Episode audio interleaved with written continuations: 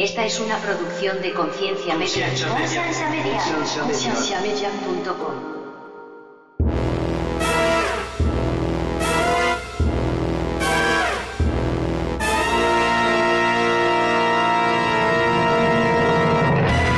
¿Podríamos nosotros alabar al programador del mismo modo que alabamos a Dios en ese momento? Pues Yo es lo creo que la hacemos, ¿no? respuesta es ¿no? porque las injusticias le quitan el peso divino a un Todo pasa por programador si algo, estamos en una Todo tiene un plan perfecto. simulación. No, pero es que eso es una pésima respuesta. Entonces, aquí ya entramos en una paradoja porque tenemos tres personas que pensamos tener razonamiento y a lo Sí, mejor sí. es solo una con dos actores. Si Dios pudiera intervenir, ¿crees que seguirá habiendo hambre? Bienvenidos al programa de Conciencia, un programa que tiene como meta crear conversación y promover la autoeducación en las personas, enfocándose en preguntas y temas que por años han sido ignorados y vetados, y trayendo opiniones educadas y respuestas modernas a ideas tradicionales y pasadas de tiempo. Conciencia es una organización centrada en la existencia de Dios y en la necesidad de que las personas tengan las herramientas necesarias para poder defender aquello en que ellos creen.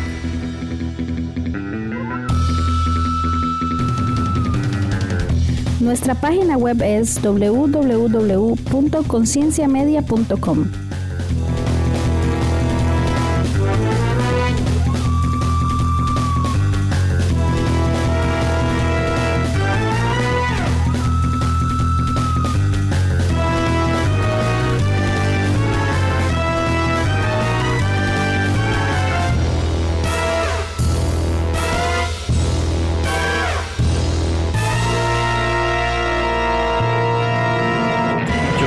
puse a ver, apenas llegué del trabajo, me puse a ver una película.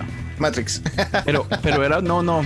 Bueno, Ma- eh, Matrix la quería ver ayer, pero al final eh, hay una que se llama El Efecto Mandela, ah, sí. que es independiente. Nunca la vio. No, pero sé de qué se trata. De hecho, cuando me, me nombraste el documental, lo citan Ajá. bastante. Pero eso tiene una razón lógica. El- ahí me puse a investigar y claro que no. Usted va a ser el abogado del diablo entonces de este episodio. Yo voy a ser el antagonista. Está bien. Es que el, el efecto Mandela tiene que ver con el modo de, de- de almacenamiento de la memoria. ahí está el truco. No, o sea, yo entiendo. Yo entiendo la lógica detrás. Por ejemplo, Looney Tunes. El Looney lleva dos O's, entonces su mente le pone las otras dos O's al Tunes. El de Monopoly que tiene ¿Un monóculo? monocle. ¿Mm? Este, no me acuerdo qué otra. Es qué Illuminati. otra, eh, ay, no me acuerdo cuál es. Unos osos que son bien conocidos.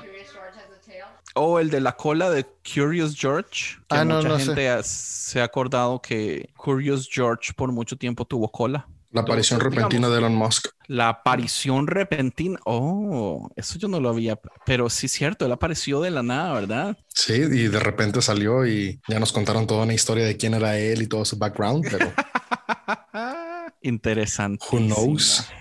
Este, y yo pienso que podemos em- empezar con lo que llevamos. Eh, Ariel va a ser el antagonista. Eh. Si hacemos esto un poquito oficial. No, lo que pasa es que han estado haciendo bulla ellos aquí. Y viene Frank. No, no puedo salir temprano del trabajo. Qué mal. Ya lo hice sentir mal porque le dije, mi, es- mi esposa y yo estábamos apostando. Yo confié que usted sí iba a llegar hoy. Mi esposa ganó la apuesta. Se- Las, yo, las esposas ganan normalmente. Yo cuando escuchaba Conciencia antes de conocerte, pensaba que Frank era viejo, era muy viejo. Era así como, como Javier. ¿En serio? Sí, yo lo veía. Porque así se como- oye, señor. Sí, se oye más, más, más adulto. Qué interesante. la voz. ¿Usted se imaginaba entonces a Frank como Javier Ramón, el compañero de Nader, Nader. de tú también? Ajá. Qué vacilón, eso le va a dar risa a Frank.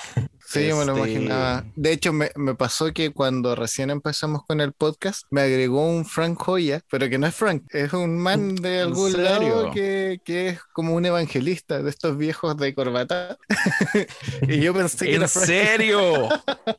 No. ¿Todavía No lo tiene en su cuenta? Tómale una captura y No mándaselo.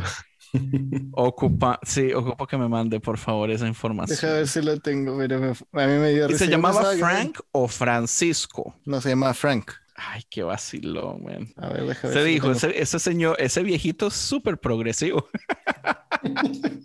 Pero bueno, o sea, No, no, ya eh, no Frank. Frank siempre, Frank es el que siempre defiende a la iglesia al final, ¿no? Ahí con ustedes, en conciencia. Sí, a la larga sí. Ah, Frank es el por eh, al que le encanta llevarme la contraria. Entonces Sí, él siempre de hecho, el sí del Eh, Entonces defiende a la iglesia. para pelear conmigo. Simple y sencillamente porque yo siempre la ataco. Este, muchachos, eh, bienvenidos a Conciencia. Ariel López del podcast y si nos unimos, David López de varios podcasts dice así.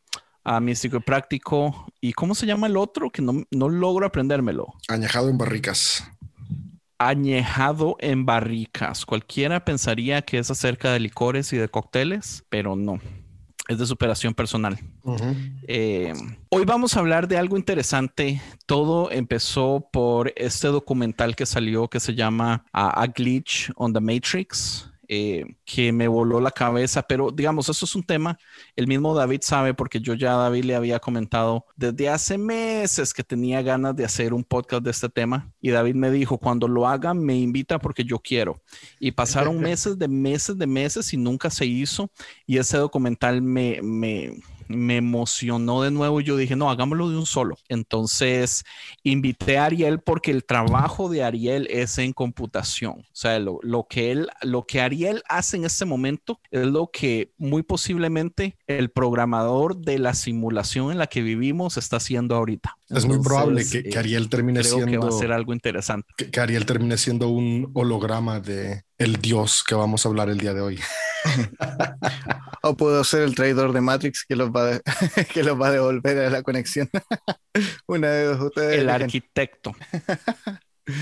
Antes de empezar oficialmente, eh, porque esto lo planeamos bien, bien como hace dos semanas y media. Ustedes tienen, ha- han tenido bastante tiempo para poder ir y leer y escuchar y hacer algún tipo de research o algo así. Y en mi caso, mi research ha sido loquísimo. Entonces me gustaría saber si para ustedes también ha sido loco. Redescubrir cosas, leer cosas que usted decía, ¿cómo es posible que esto yo nunca antes lo había pensado? No sé. A mí me ha volado la cabeza. ¿Quién, quién quiere empezar? Ya, man, yo te voy a empezar con una, con una experiencia personal para que entien- para, para que se note cuál va a ser mi postura frente a, a esta realidad alterna de una vez. Te contaré que cuando yo era adolescente cuidaba a mi abuelo. Mi abuelo tuvo como un accidente vascular, diga- digámoslo. No, no vamos a entrar en detalles. Tuvo ahí un coágulo que le afectó su cerebro y lo, que provocó que tuviera alucinaciones. Mucha gente las tiene y es bastante normal. La salvedad con esta historia es que mi abuelo era ciego y era sordo. Por ende, todas las sensaciones que él tenía con las Wow, alucinaciones las tomaba como reales. Entonces, ¿qué pasaba? De pronto en la noche venían estos lapsos de alucinaciones. Él era taxista y él pensaba que su cama era su taxi. Y él sentía como iba a exceso de velocidad por las calles que iba, te las iba describiendo. Y efectivamente él creía que estaba en una realidad alterna, manejando un taxi, pero estaba acostado en su cama. Entonces, todo lo que nosotros podamos creer que es una realidad, podríamos desdibujarlo desde esa perspectiva. Me, encanta porque el, el asunto, entramos de un solo a algo súper complejo, que es el hecho de que lo que nosotros vemos, sentimos, tocamos, no es más que conexiones eléctricas. O sea, eh, nuestra realidad está basada en conexiones eléctricas que están limitadas básicamente a las leyes de este universo. Entonces, de un solo podríamos empezar, digamos, ¿cómo podríamos saber realmente que no estamos en una simulación cuando, cuando nuestro cerebro funciona de un solo con las leyes basadas, digamos, de esa posible simulación? Es que Cuénteme es- su historia, David. Eso de la simulación que, que, es- que estamos viendo hoy, que está súper interesante, ah, creo que no solamente es algo que ha estado en el pensamiento moderno, ¿no? Nosotros, bueno, a mí me tocó crecer de adolescente con Matrix y, y es de esas películas que te vuelan la cabeza porque al final de cuentas, eh, a, a quién no le gusta crear realidades alternas, ¿no? Creo que los seres humanos, eh, esta cuestión que hacemos de soñar despiertos es, es ir creando realidades en nuestro cerebro y cuando vemos películas como Matrix donde estas realidades eh, literalmente se vuelven algo palpable, pues es muy emocionante. y, y no sé, no sé si nada más yo soy muy raro o, o es parte de, de los seres humanos, pero, pero yo desde muy chico sí me llegaba a preguntar, ¿no? O sea, ¿qué, tan real es lo que vivimos? Yo, una de las cosas que, que seguido pensaba o seguido me pasaba era, ¿y qué tal que estoy soñando? Y que todo esto que estoy experimentando, estos años que llevo son solamente un sueño y para mí han sido años, pero en realidad hay otro yo dormido que lleva una hora dormido y estos años de mi vida son solo un sueño. O sea, ¿qué, qué, qué me hace saber que esta es la realidad o no es una ficción? Porque hay sueños que son muy reales, ¿no? Que se sienten muy real. Digo, ¿qué tal que así como yo tengo sueños que parecen tan reales, al final mi vida es el sueño de alguien más. Y luego recuerdo que vi la película de Inception y, también estaba ah, como adolescente cuando la vi por primera vez y era como de, no manches, o sea, no, soy el único loco que cree esas cosas. y, y, creo que es un tema muy interesante y que a la humanidad siempre nos ha, nos ha eh, cautivado esta cuestión de lo real, ¿no? ¿Qué es real, qué no es real? Y, creo que van a salir cosas muy interesantes en esta plática. Sí, de hecho, eso de que sea antiguo, podemos ver el, caso de la, de, la cueva de Platón. que justamente lo, lo, citan acá en el, en el documental, pero le dan una vuelta, porque finalmente la, la, búsqueda que hacía Platón tenía que ver con, con la forma como te, te eh, en la sociedad te moldea y te cuenta una historia. Como, ser, como uno se relaciona con, con la realidad también. Sí, es, lo que pasa es que eso, la idea de Platón, estamos pensando que no había tecnología como para generar una realidad como la que hoy día conocemos. Entonces lo hacían con sombras y eso tenía, tenía mucho de futurista, digamos, para la época, pero lo que iba era la aprehensión que tenía la sociedad, las cuerdas que tenían los que estaban encerrados en las cuevas, era lo que tenía que ver con la sociedad y cómo te trataba. Tenía un trasfondo mucho más, eh, mucho más eh, práctico que, que, lo que hoy día vemos como, como simulación tecnológica. Aunque no del todo, Ariel, porque al final de cuentas, Platón se alimenta del pensamiento filosófico de Zenón, Zenón de Elea. Y, y, Zenón de Elea era alumno de Parmínides. Y Parmínides, que también era de Elea, él, sí tiene un pensamiento así como algo parecido a, lo, que es la simulación. Y estamos hablando del siglo 5 antes de Cristo, ¿no? El 530 eh, antes, de, antes de Cristo.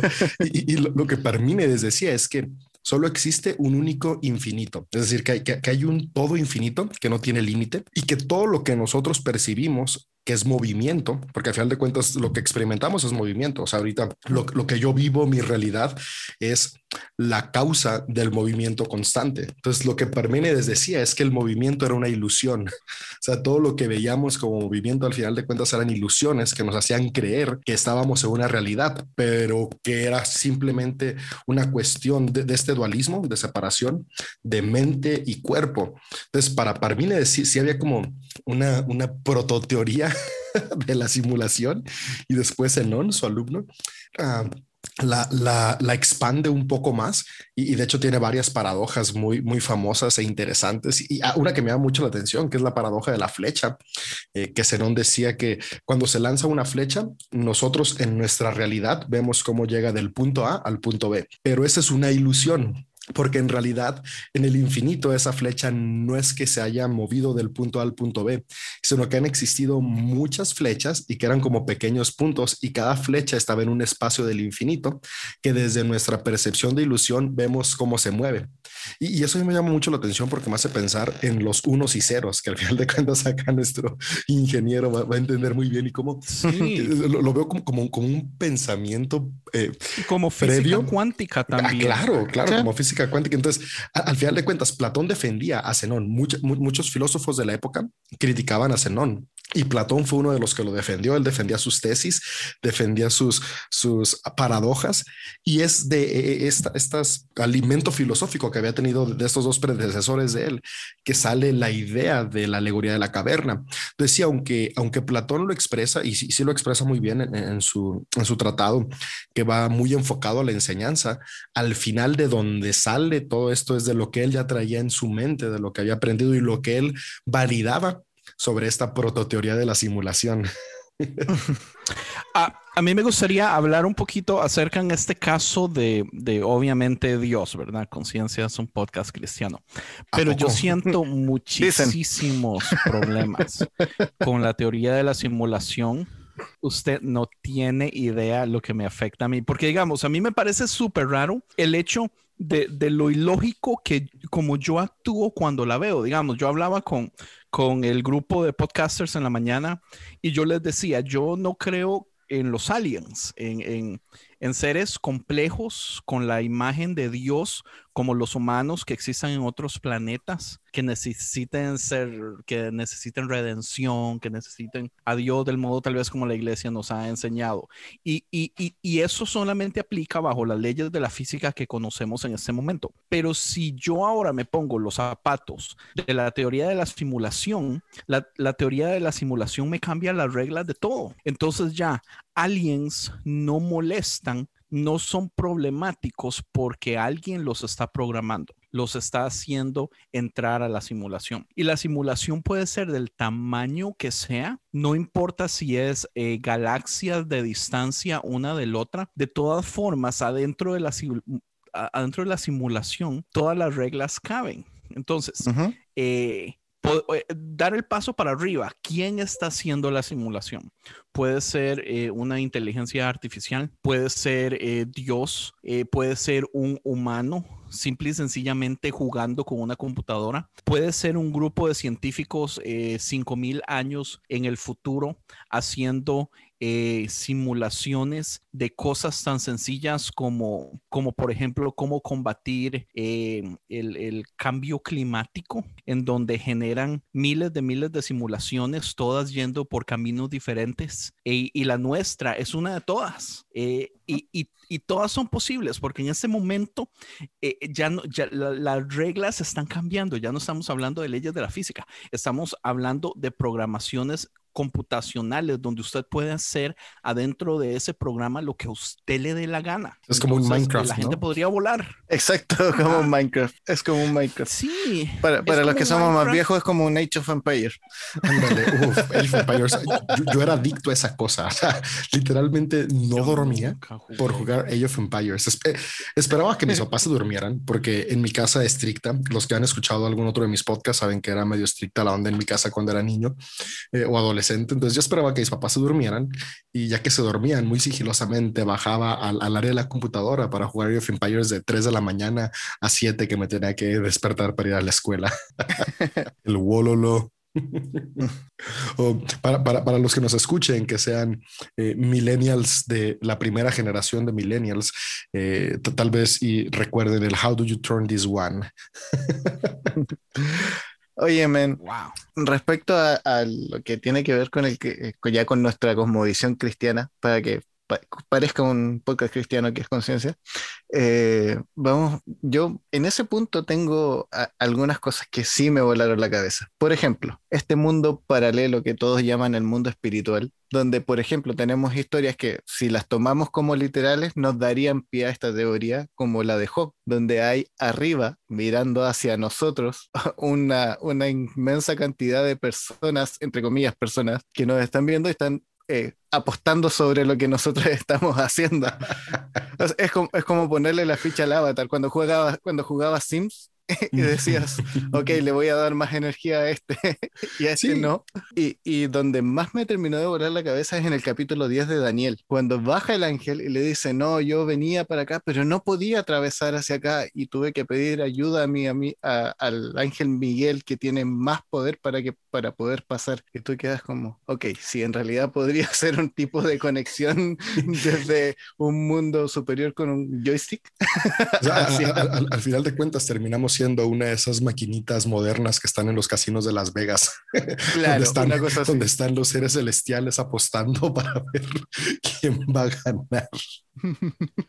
Algo así. Y es que y es que, digamos, no sé si ustedes han visto Rick and Morty, no sé Ajá. si han visto esta escena donde están eh, como en un mall eh, intergaláctico y hay juegos de video y uh, Morty decide ir y meterse en uno de esos juegos y como que se conecta y pasan como 30 segundos y se despierta y él explica como, eh, me casé, tuve hijos, eh, mis nietos estaban en mi lecho de muerte y él así, y él, eh, Rick así como, oh, yo he jugado ese juego muchas veces. Man, es un juego que duró toda la vida dentro de la mente de, de Morty. Es que, es que, es que al final de cuentas. o sea, es electricidad del cerebro. O sea, ¿cómo es esto posible? y, tiempo, ¿no? O sea, porque ahorita acabas de decir, ¿no? En, en, en, la vida real pasaron unos minutos, pero en el juego fue toda una vida. Y, es que al final de cuentas, eh, el otro día escuchaba a, a un científico español, que, que, de hecho él fue parte de, del equipo que estuvo en el colisionador que está en, en Suiza. Y, él, él, decía que la mejor manera de poner nervioso a un físico es preguntarle qué es el tiempo, qué define el tiempo, porque al final de cuentas no hay una definición de qué es el tiempo.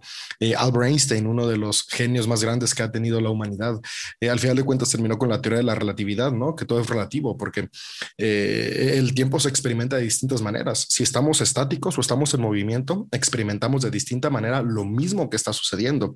Y no sé si recuerdan la película Interestelar, que ahí nos presentan muy claro cómo depende de la gravedad y la velocidad. En, ciertos lugares el tiempo cambia y, es como si, si ahorita fuera posible un viaje a la velocidad de la luz y tú vas en la nave a velocidad de la luz. En lo que pasaron tres minutos para ti que estás en la nave, para los que están en la Tierra ya se ya, ya murió toda una generación. entonces eh, eh, el tiempo es súper relativo y súper complejo de entender que, que literalmente da para volar los sesos, ¿no? Porque hasta el día de hoy, después de milenios de civilización, no hemos tenido la capacidad de definir el tiempo porque eh, eh nuestra perspectiva del tiempo nos lleva a entender qué tan real es lo que experimentamos, lo que vivimos, lo que tenemos.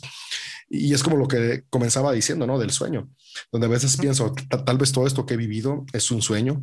En ocasiones parece una pesadilla de alguien que, que está dormido.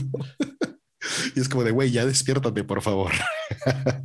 Pero sí, e, es cosa de, ver cuánto dura realmente un sueño. Uno piensa que pasaron horas dentro de tu sueño cuando estás durmiendo y son minutos. Y, y no solo eso, no solo eso, sino que el cerebro cierra todos los huecos lógicos que uno ve en el, en el sueño. Digamos, las cosas ilógicas, las cosas que no tienen eh, tamaños correctos o que no, no respetan las leyes de la física. Cuando usted está dormido, su cerebro no lo nota. Su cerebro cree que usted está en una realidad.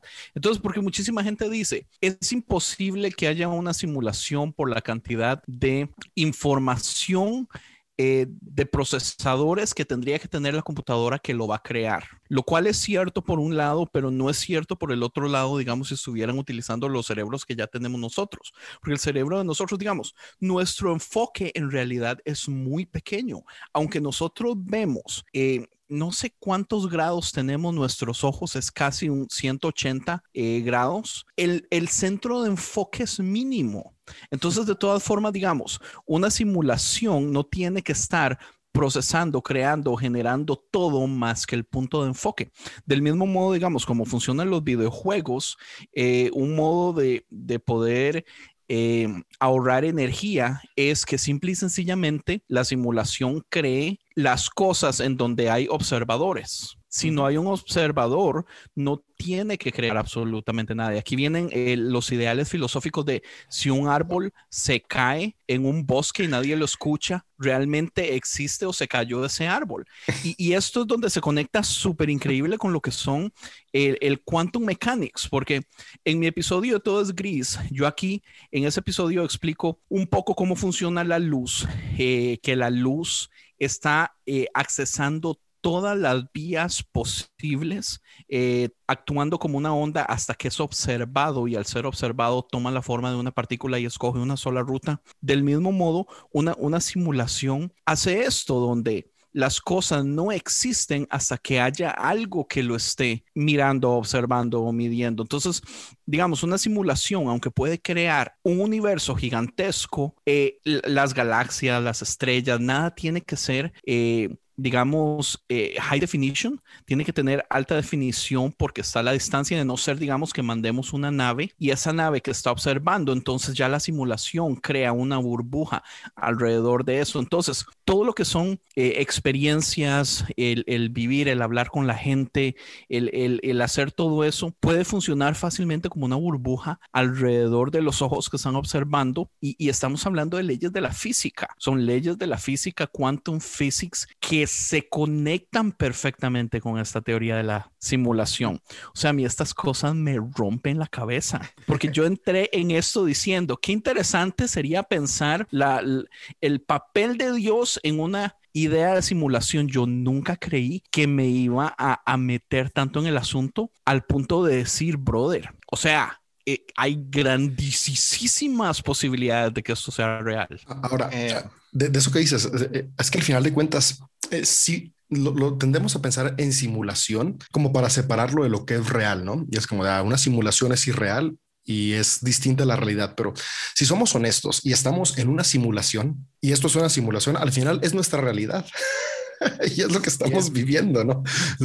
posiblemente sí somos unos y ceros, pero al final de cuentas, para nosotros, esta es nuestra realidad. Sentimos, lo experimentamos, lo vivimos y, y, tal vez en, en, en, el mundo de quienes controlan todo esto están pasando 30 segundos y para nosotros han pasado 30 décadas, pero es, es, nuestra, nuestra realidad. Y al final de cuentas, René Descartes eh, pensaba también todo este rollo, ¿no? Alimentándose de todas las, las teorías que, que, otros filósofos tenían antes. Y este gran pensador hablaba sobre la teoría del genio malvado y, utilizaba la palabra genio porque él se refería a este ser supremo y no quería que lo confundieran con el Dios cristiano. Entonces, de una manera eh, intencional, utiliza la palabra genio porque como el genio de la lámpara maravillosa, este ser supremo malvado, porque, o sea, pues obviamente si esto es una simulación, tiene que ser alguien muy, muy malvado el que que creó esto sabiendo que iba a estar pasando cada una de las distintas cosas, ¿no? Donde al final de cuentas él, él, fue alguien dualista que, que, separaba esta parte, ¿no? Del cerebro.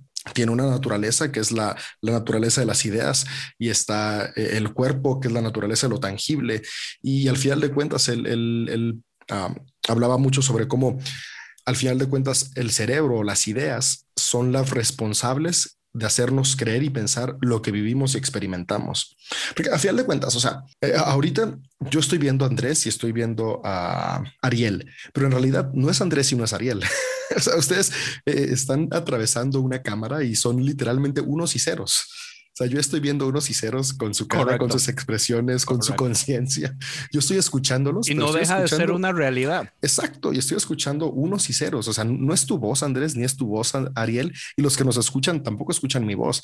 Escuchan la captación de mi voz convertida en unos y ceros. O sea, si tú estás oyendo esto en Spotify o Apple Podcast o Google Podcast o cualquier plataforma que te guste utilizar, estás oyendo unos y ceros. Entonces, ¿qué, ¿qué, tan real son esos unos y ceros? Completamente reales. O sea, te están llegando a tus oídos y tu cerebro está decodificando esos impulsos eléctricos y al final lo que escuchas es electricidad que tu cerebro está procesando. O sea, está codificando, de hecho. Ajá, de hecho, entonces... son la, los idiomas son códigos. No necesitas unos y ceros. Nosotros estamos hablando en español, pero si, si Andrés me habla en inglés, lo más probable es que esa señal no llegue porque yo no sé inglés. Entonces, todo eh, en este mundo son códigos. El, ADN, el ADN son códigos. Las leyes de la física son códigos. La, la, el Planck la, la, distancia Planck, la velocidad de la luz, todos son reglas, códigos, todos son, brother, todo funciona de un modo computacional. Y es increíble porque en, en, en el documental hablaba de cómo antes las personas siempre trataban de imaginar el cerebro humano como la tecnología más, eh, como la mejor tecnología que ellos tenían en este momento. Hace unos 20, 30 años no hubiéramos podido comparar el cerebro humano como una computadora porque esa tecnología no, no, estaba. Entonces la comparábamos con cosas menos técnicas, pero que funcionaban del mismo modo, como el ejemplo que da el documental es eh, lo que son las alcantarillas de agua que conectan eh, lo que eran casas y, y, cosas así, que son conexiones básicamente con, con puntos, con recuerdos, con ideas. Eh, pero, o sea, hoy en el 2021 tenemos una computadora y es lo que más semeja a lo que es en el cerebro. Imaginémonos en, en 100 años, imaginémonos uh -huh. en 500 años, imaginémonos en 5000 años. ¿Qué clase de tecnología puede existir que uno pudiera decir e, esto, esto es lo que vivimos nosotros? O sea, ah. las conexiones, el modo que la información apunta, se mueve de lado a lado. Correcto lo más interesante es justo eso, ¿no? O sea, como al final de cuentas nuestro cerebro es como la, computadora más genial que existe y, al final de cuentas algo que a mí me vuela la cabeza es que entre las teorías que están de que pudiéramos ser una simulación, es que somos una simulación, porque al final de cuentas, esta simulación es alimentada no por procesadores eh, de, tecnología, sino por cerebros humanos, ¿no? hay, granjas de cerebros y esas granjas de cerebros humanos son las que alimentan la simulación que estamos experimentando. Mira, de, hecho, de hecho, por mucho tiempo, esta idea de la simulación estuvo como fuera del campo de los filósofos y los científicos, como por alguna brecha de, años.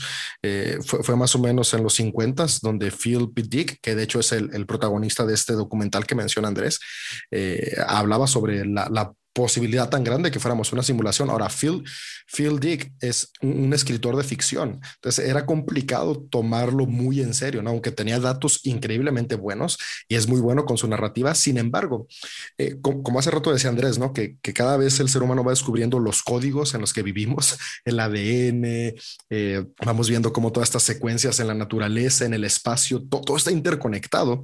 Entonces, eh, esto volvió a tener un boom en el 2003, cuando ya no fue un escritor eh, de, libros de ficción, sino que ahora ya fue un, un filósofo, científico. Un, filósofo analítico que entra dentro del campo de las ciencias, quien escribe en el 2003. Eh, ajá, Nick Brosson eh, escribe el de Are You Living in a Computer Simulation para la revista Philosophical Quarterly. traducirlo para, mm. para Ariel para que le llegue el código. es, estamos Esa parte la entendí. Todavía tengo, tengo algo de traducción. Ah, muy bien, Entonces, no, hay, que, hay, que, hacerlo llegar el código. Con, él, esto empezó otra vez a tener un boom, ¿no? Tan así que en 2016, este Neil deGrasse, que es un genio, un, un astrofísico que, que, a mí me encanta eh, cómo lo expresas, porque aparte de ser astrofísico, es alguien que tiene un carisma para comunicar, es un excelente comunicador.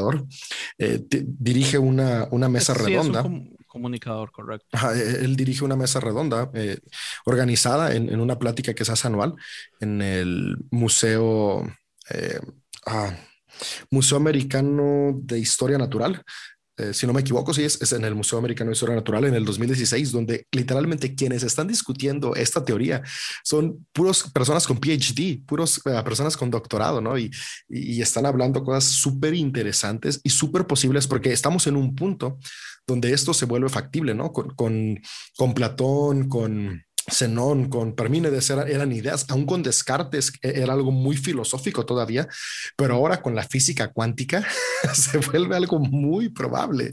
Ah, de hecho, me asombra cómo les pregunta a Neil deGrasse. A los, a los que eran parte de, de esta mesa redonda, qué probabilidades había de que nuestra realidad fuera una simulación. Ahora, ¿a qué se refieren con simulación? Que somos una creación sintética de una inteligencia superior. Y, contestaron lo siguiente, ¿no? De, los integrantes, uno dijo ¿Qué es lo que los cristianos, los cristianos hemos creído eso toda la vida. Claro. Eh, ahí es donde yo me quería devolver un poco, porque finalmente esta idea de la, no de la simulación, sino que de la programación superior sin, sin, sin tener eh, eh, la capacidad de, de, tomar decisiones es la idea principal del calvinismo al final. Y estamos hablando por lo menos del 50% de, de los protestantes que creen en que, estamos predestinados, que todo tiene un plan perfecto, que estamos, una frase muy común es Dios tiene el control. Entonces, si tiene el control, tiene el joystick. eso, es eso, eso es decir, Dios tiene el control, tiene, tiene, todo sucede por algo. Exacto. Está dentro del plan. Me, recuerda la, la prédica bien conocida de Andrés Speaker, el plan dentro del plan. Lo que te está pasando ahora es porque es parte de, de lo que va a pasar después y ya lo tenía bajo control. Sí, sí, 100%. Y, y, esta idea, o sea, ha sido parte del pensamiento mágico. Con pensamiento mágico yo me refiero a, las ideas religiosas que tenemos los seres humanos, ¿no? Porque hace un momento hablábamos de los orígenes de la, de la teoría de la simulación en el pensamiento occidental con, con los griegos. Pero sin embargo, o sea, en el pensamiento oriental, a la par también, en el siglo VI, en el siglo VII, eh, estaba esta idea, ¿no? En, el hinduismo, una de las ramas del hinduismo, uno de los hinduismos, que es el hinduismo del Advaita Vedanta, eh, ellos creían en el maya. Y, el maya eh, es una, bueno, la Danta Verdana es una expresión del judaísmo que es no dualista, es decir, ellos creen en una única realidad que es Dios. Y, y ellos decían todo lo demás que no es este Dios, es una ilusión que emana de Dios. E, esto ya lo escribían los, los hindús hace un montón de milenios atrás. Y lo que ellos decían es que existe el maya, que es la ilusión. Y lo que sucede es que las almas gracias al maya, es un velo ilusorio, creemos que estamos separados de Dios y que tenemos un cuerpo que es único y que vivimos nuestras vidas por nuestra propia cuenta. Pero cuando llegas a un punto de iluminación, se te cae el velo, se te cae el maya y te das cuenta que nunca has sido único, que todo lo que experimentaste era únicamente una ilusión porque siempre has estado siendo parte de este todo que es Dios. Eso lo creían los, los hindús en el siglo 7 antes de Cristo. Es como tomarse la pastillita roja del Matrix. Ándale. y, y, ahí está chido, ¿no? David, eh, ¿qué fue lo que dijo ah, Neil deGrasse. Oh, Neil deGrasse, él, él está, está chido, ¿no? Porque a final de cuentas, eh, él, hace las preguntas ahí de, de, qué porcentaje creen que estamos viviendo en una simulación y, todos dan sus respuestas, ¿no? Está desde, desde una, una científica que dice cero, o sea, yo no creo que, esto tenga ninguna probabilidad de ser una simulación. Eh, después está eh, otras personas que dicen 1%, 17%. Hay, un, uno de los que, científicos filósofos que es Sapida Chalmers, él dice 40 42%. Y, y al final cierra Neil deGrasse el, la mesa diciendo, ok, al final de cuentas yo creo que es 50%. de probabilidad de que estamos eh, viviendo una simulación. Dice, haciendo las matemáticas y las probabilidades, es muy probable que, que, todo esto que experimentamos, que nosotros creemos que es muy avanzado, es una simulación. Y dice, eh, eh, aquí en el, en el planeta Tierra, conociendo el ADN, nosotros tenemos un porcentaje muy amplio de ADN similar a, los primates. Sin embargo, los primates, el primate que más cosas puede hacer, o sea, a lo mucho llega a ser lo que hace un niño de dos, tres años de los seres humanos. Un primate así, el más avanzado de los primates que hay, hace lo que un niño puede hacer. Dice, y nosotros pues ya nos sentimos superiores, ¿no? Pero compartimos un porcentaje altísimo de similitud de ADN. Dice, dice, ¿qué tal que nosotros creemos que somos los más grandes, pero qué tal que allá afuera hay alguien para quien nosotros somos los primates, ¿no? Y lo que nuestros grandes científicos, lo que los que están ahora aquí en la mesa, que son PhDs, han logrado con carreras de toda su vida, hacen los de prekinder que están manejando esta Matrix. y dice, entonces, así, así como está la probabilidad de que en este planeta nosotros somos los seres más inteligentes o los seres con más capacidad neuronal, hay una gran posibilidad y haciendo estadística nos lleva al 50% de que hay alguien más inteligente que nosotros que está controlando todo lo que pasa acá. Y es como de, ah, él, lo explica de una manera tan increíble. Si, si los que nos escuchan le está gustando esto, vayan y, busquen esa mesa redonda. Son dos horas, dos horas de mesa redonda, pero se van rapidísimo. Está buenísima. tener de maestro de ceremonias a, Neil deGrasse es, hace amena la, la, la mesa redonda. Pero mira. Y, y, es como Broston también. Broston, digamos, en, en, su reportaje que hace en el 2003, él, él trae todo a tres posibilidades que son muy, muy sencillas, pero también son filosóficas, ¿verdad? Una es que ninguna civilización, incluyendo la nuestra, nunca va a llegar a la posibilidad tecnológica de poder crear uh, simulaciones eh, creíbles, eh, high definition, eh, complejas. la número dos es que muchas civilizaciones, incluyendo la nuestra, van a llegar a ese punto, pero por alguna razón, ya sea moral, ya sea que no necesitan, deciden no hacer civilizaciones. por los cristianos que están en gobierno. O la tercera es que eh, esa civilización llega a la posibilidad y teniendo la posibilidad tecnológica hacen simulaciones, lo cual quiere decir que nosotros en este momento básicamente tenemos que vivir en una. Y, digamos, eh, Elon Musk, que es tal vez la persona que lo ha hecho más popular en este tiempo, eh, después de Matrix, de la película de la matriz, es Elon Musk, yo pienso, el que lo ha hecho más popular. Lo que él dice es, si existen un millón de simulaciones, todas saliendo de una sola realidad, ¿cuál es la posibilidad de que en ese momento nosotros estamos en esa única realidad y no en una de las millones de millones de, de simulaciones existentes? Eh, y aquí, entonces, digamos, voy a entrar con el antagonismo. aquí voy a entrar con el antagonismo para, que, para poder bajarle un poco. A ver, si lo tomamos desde ese punto, vamos a la, la idea esta nace de la probabilidad. Eso es lo que, lo que sustenta esta, esta teoría. Si lo vemos desde la probabilidad, cualquier filosofía que yo tome la puedo llevar a la misma probabilidad, porque no tienes cómo descartarla. Así es. Por ende, tiene la el mismo 50% que puede llegar cierta Más o menos. Ya tenemos la idea del calvinismo y tenemos mucha más aceptación en eso. solo, solo entra a Facebook y ve los debates. Digamos, si todo se basara solamente a, a esta a este ejercicio mental de las tres posibilidades y fuera solamente filosófico, sí, se muere todo. Pero la razón que no se muere todo es porque hay un muchísimo peso basado en otro montón de cosas que nos dan la razón de que de que puede ser, o sea, con que la posibilidad exista, no por una razón, dos, sino por docenas de docenas de docenas de razones que podemos traer a la mesa. Aquí voy a una razón que te cubre las docenas y docenas y docenas. Nuestro cerebro tiene la capacidad de vivir realidades que no existen. Vale decir. La esquizofrenia. pero no, y, ni siquiera es, bueno, sí es una, es una, pero tu cerebro sano, tú lo puedes hacer vivir realidades que no existen. No sé si te ha pasado alguna vez conversar con alguien que te cuenta, que te cuenta que vivió algo contigo y que eh, usaba un polerón rojo. Y tú le dices, no, men, si yo te vi y tenías un polerón azul, no, si yo estoy completamente seguro y te lo dicen con convicción que estuvo con el polerón rojo. Él vivió una realidad que quizás no era cierta. A mí me acaba de pasar una situación parecida pasa eso. Entonces, si nosotros eso lo llevamos a esta teoría de simulación, yo podría simular en mi cerebro la simulación, valga la redundancia, y sería cierta, porque la realidad, la realidad que conocemos, pero sería es individual. percepción del entorno. Eso se llama la y ahí, ahí, ahí también podemos entrar de nuevo a la, a la vamos a los carismáticos o a los pentecostales. No necesariamente es individual, porque tú la puedes convertir en colectiva. Entonces, entiendo, pero ahí estoy llevándolo a puntos muy pequeños. Y, el último, que es el que te va a votar la teoría, es que si tuviésemos una, una, en una simulación tan bien hecha como la estamos asumiendo, se autodefendería. Y estos bugs que nos estamos viendo en YouTube, el efecto Mandela y todas estas cosas no existirían porque en el momento que se descubrieran, podría autodefenderse quitártela de la, de la simulación. Porque si no sería efectivamente como parece Matrix, con agentes externos escondidos en cuevas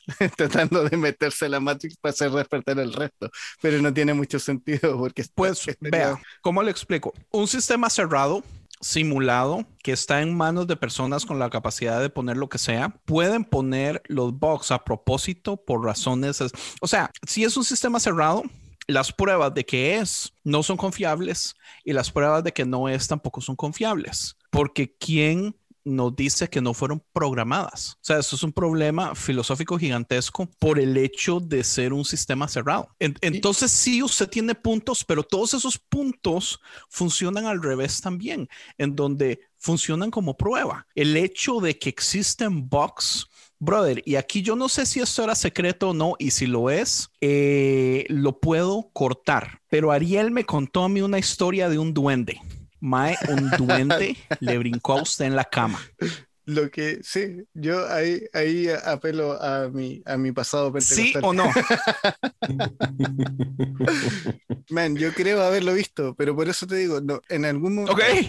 Aquí, es donde, a donde voy a las ah, construcciones. vea, todo lo que son cosas paranormales, todo lo que son fantasmas, todo lo que son aliens, todo lo que son Bigfoots, todo lo que son experiencias espirituales, todo esto pueden ser pruebas de que estamos en una, porque o, pueden ser bugs, o pueden ser cosas creadas específicamente solamente para jodernos también, porque nosotros no sabemos las reglas o lo que la persona que está a cargo de la simulación quiere hacer. Y, es, que, es que acabas de decir algo interesante, Andrés, es que también está esta otra teoría, ¿no? Porque a final de cuentas con, con lo que con lo que dijo este Bostrom, eh, tendemos a creer en la simulación únicamente desde una manera como entendemos hoy la informática. Pero si somos muy honestos y analizamos desde la ciencia, o sea, eh, el mismo universo es un sistema de energía, ¿no? y, tal vez es una energía distinta a la que creemos. Y sí estamos en una simulación, pero no, no una simulación como los Sims o como Minecraft o como Age of Empires o como los juegos de realidad virtual, sino es una simulación que no entendemos y para nosotros jamás va a ser una simulación porque es nuestra realidad, porque al final de cuentas, como entendemos todo, es de una manera antropocéntrica, o sea, todo lo entendemos desde nuestra experiencia. Entonces, para nosotros, la, la única manera de que haya una simulación es desde la informática que conocemos, los unos y los ceros. Pero qué tal que, que para una inteligencia superior a la cual llamamos Dios, diosa, eh, energía suprema. Eh, la, la, la, informática es muy distinta, ¿no? Mamá Dios. Eh, mamá Dios, o sea, puede, puede que su, su, manera de crear sistemas sea tan distinta a la nuestra que no lo comprendemos y tan no lo comprendemos que lo llamamos Dios.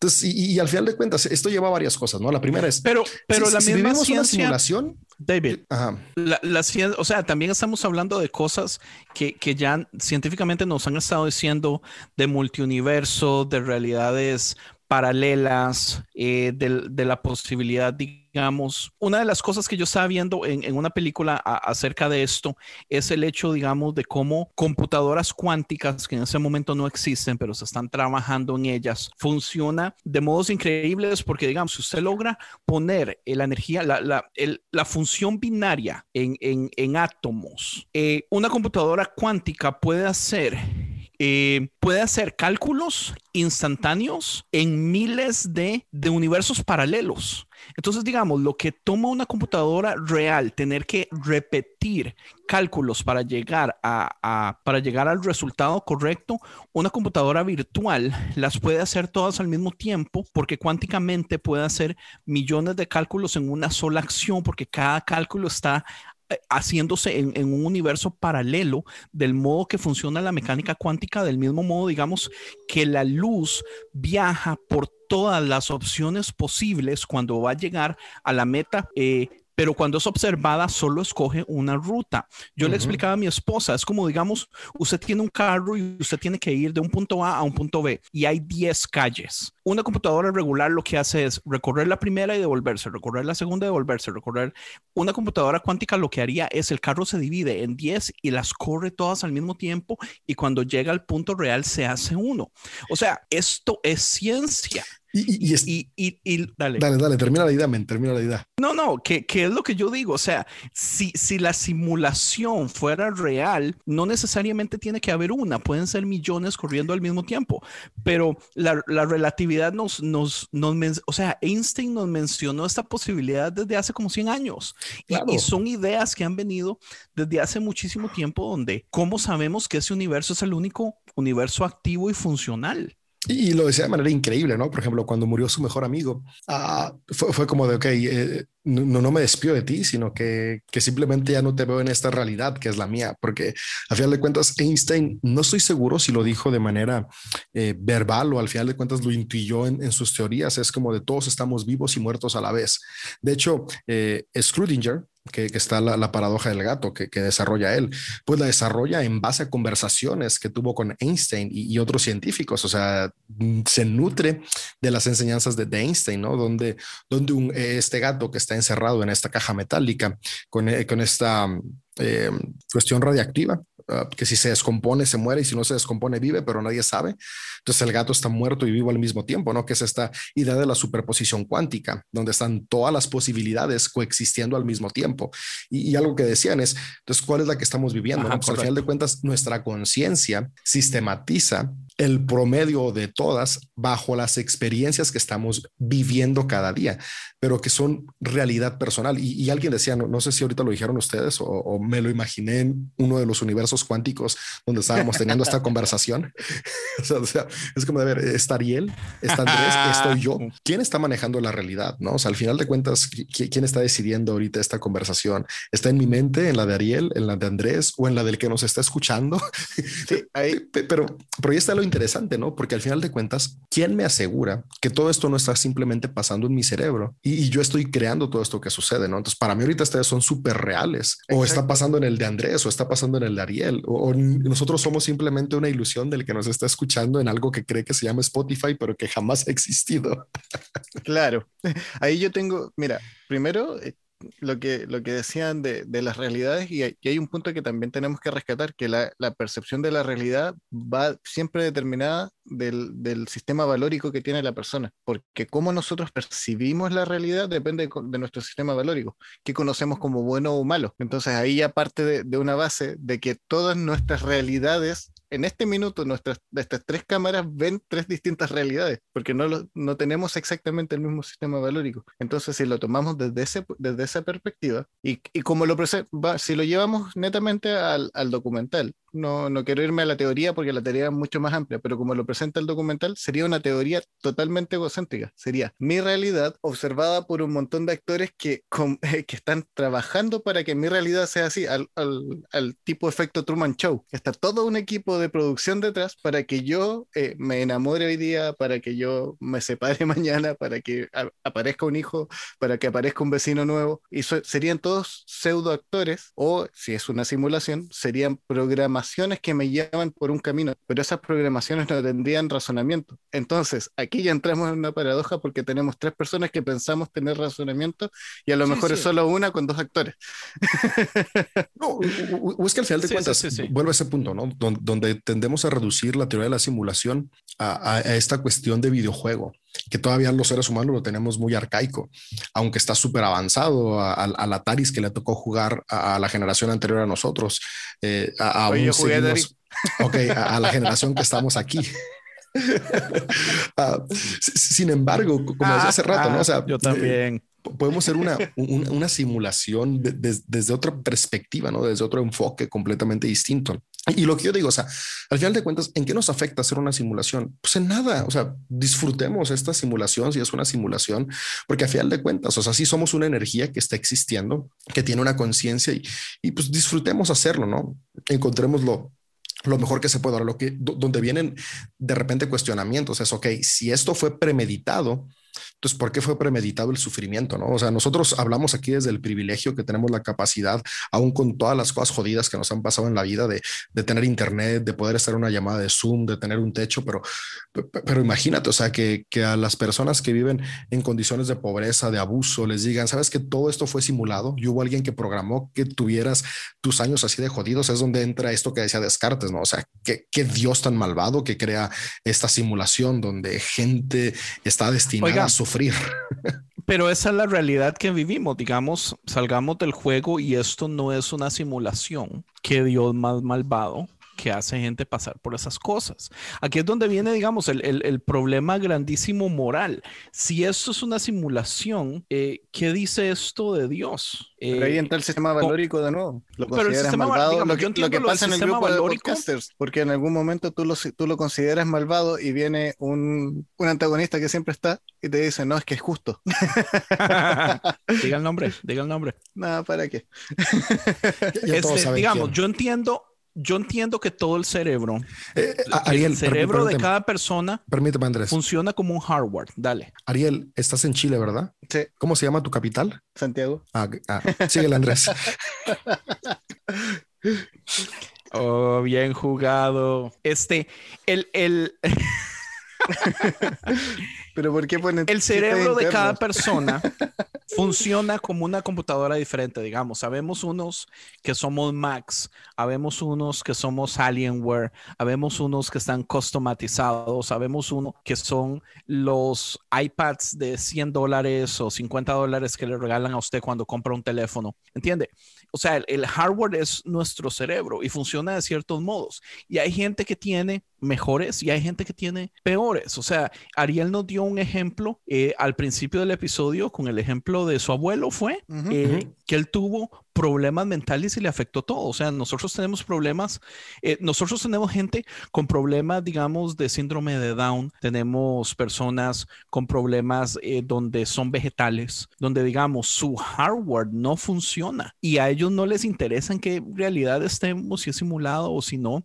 O sea, de todas formas, no les sirve. Eh, ¿Cómo podemos explicar nosotros este tipo de cosas? Aquí, aquí es donde yo pienso que ya es un buen momento para entrar de lleno a Dios. O sea, ¿cómo podemos ver a Dios como un Dios justo en este caso? Eh, si es una simulación en este caso, cuando, como dice David, permite las cosas feas adentro de la simulación, eh, si no es una simulación, eh, ¿hasta qué punto, digamos, podemos decir que su creación fue buena en, realidad? O sea, ¿por qué, ¿por qué, no pudo haber hecho algo diferente? Lo que pasa es que yo me pongo a pensar, una persona con una supercomputadora, con capacidad para codificar un universo, ¿cree usted que puede hacer algo mejor que lo que Dios hizo? O sea, yo no quiero entrar en herejías, pero ¿por qué es entonces de este modo?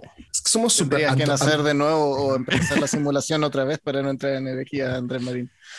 Es que, es que, Andrés, somos, somos muy antropocéntricos, o sea, volvemos a, a esto. O sea, entendemos toda nuestra realidad des- desde las herramientas que tenemos como seres humanos. Entonces, suena herejía y al final de cuentas es una herejía, pero es la realidad. O sea, Dios, por más que tratemos de sacarlo de la ecuación humana, termina siendo una un reflejo, un espejo de lo que somos los seres humanos, porque no podemos entender a Dios de otra manera. O sea, no hay forma. Entonces, cu- cuando lo, lo- lo vemos y lo experimentamos así, por eso le ponemos estas cualidades de padre, de madre, de hijo, de que vino en la persona de Jesús, porque ocupamos que se parezca lo más a nosotros y en otras expresiones de fe, pues vino desde otras maneras, pero es por este antropocentismo del ser humano. Eh, Sin embargo, si, si, si nos quedamos en esa parte, pues claro que termina siendo un, un Dios que creó algo imperfecto porque el ser humano es imperfecto. Y yo en- entre mis crisis de, de- de filosofía religiosa, eh, la, la que más paz me dio fue, fue el llegar a este punto de, ok, Dios más que una persona eh, es esto que sustenta todo. Y ahí es donde me voy al pensamiento de Spinoza. Spinoza debatió a Descartes. Para Descartes estaba la mente y el cuerpo separado. Entonces la mente era quien creaba las ilusiones para el cuerpo. Y viene Spinoza y dice, no, no, no, no, no. Eh, no está separado, está unido, todo es junto y, y, y no sé si leyó hinduismo, ¿no? Pero se alimentó mucho de, de esta teoría del hinduismo donde Dios es todo, esta, esta sustancia que alimenta todo y que sostiene todo. Jes- Jesús se alimentó también del budismo.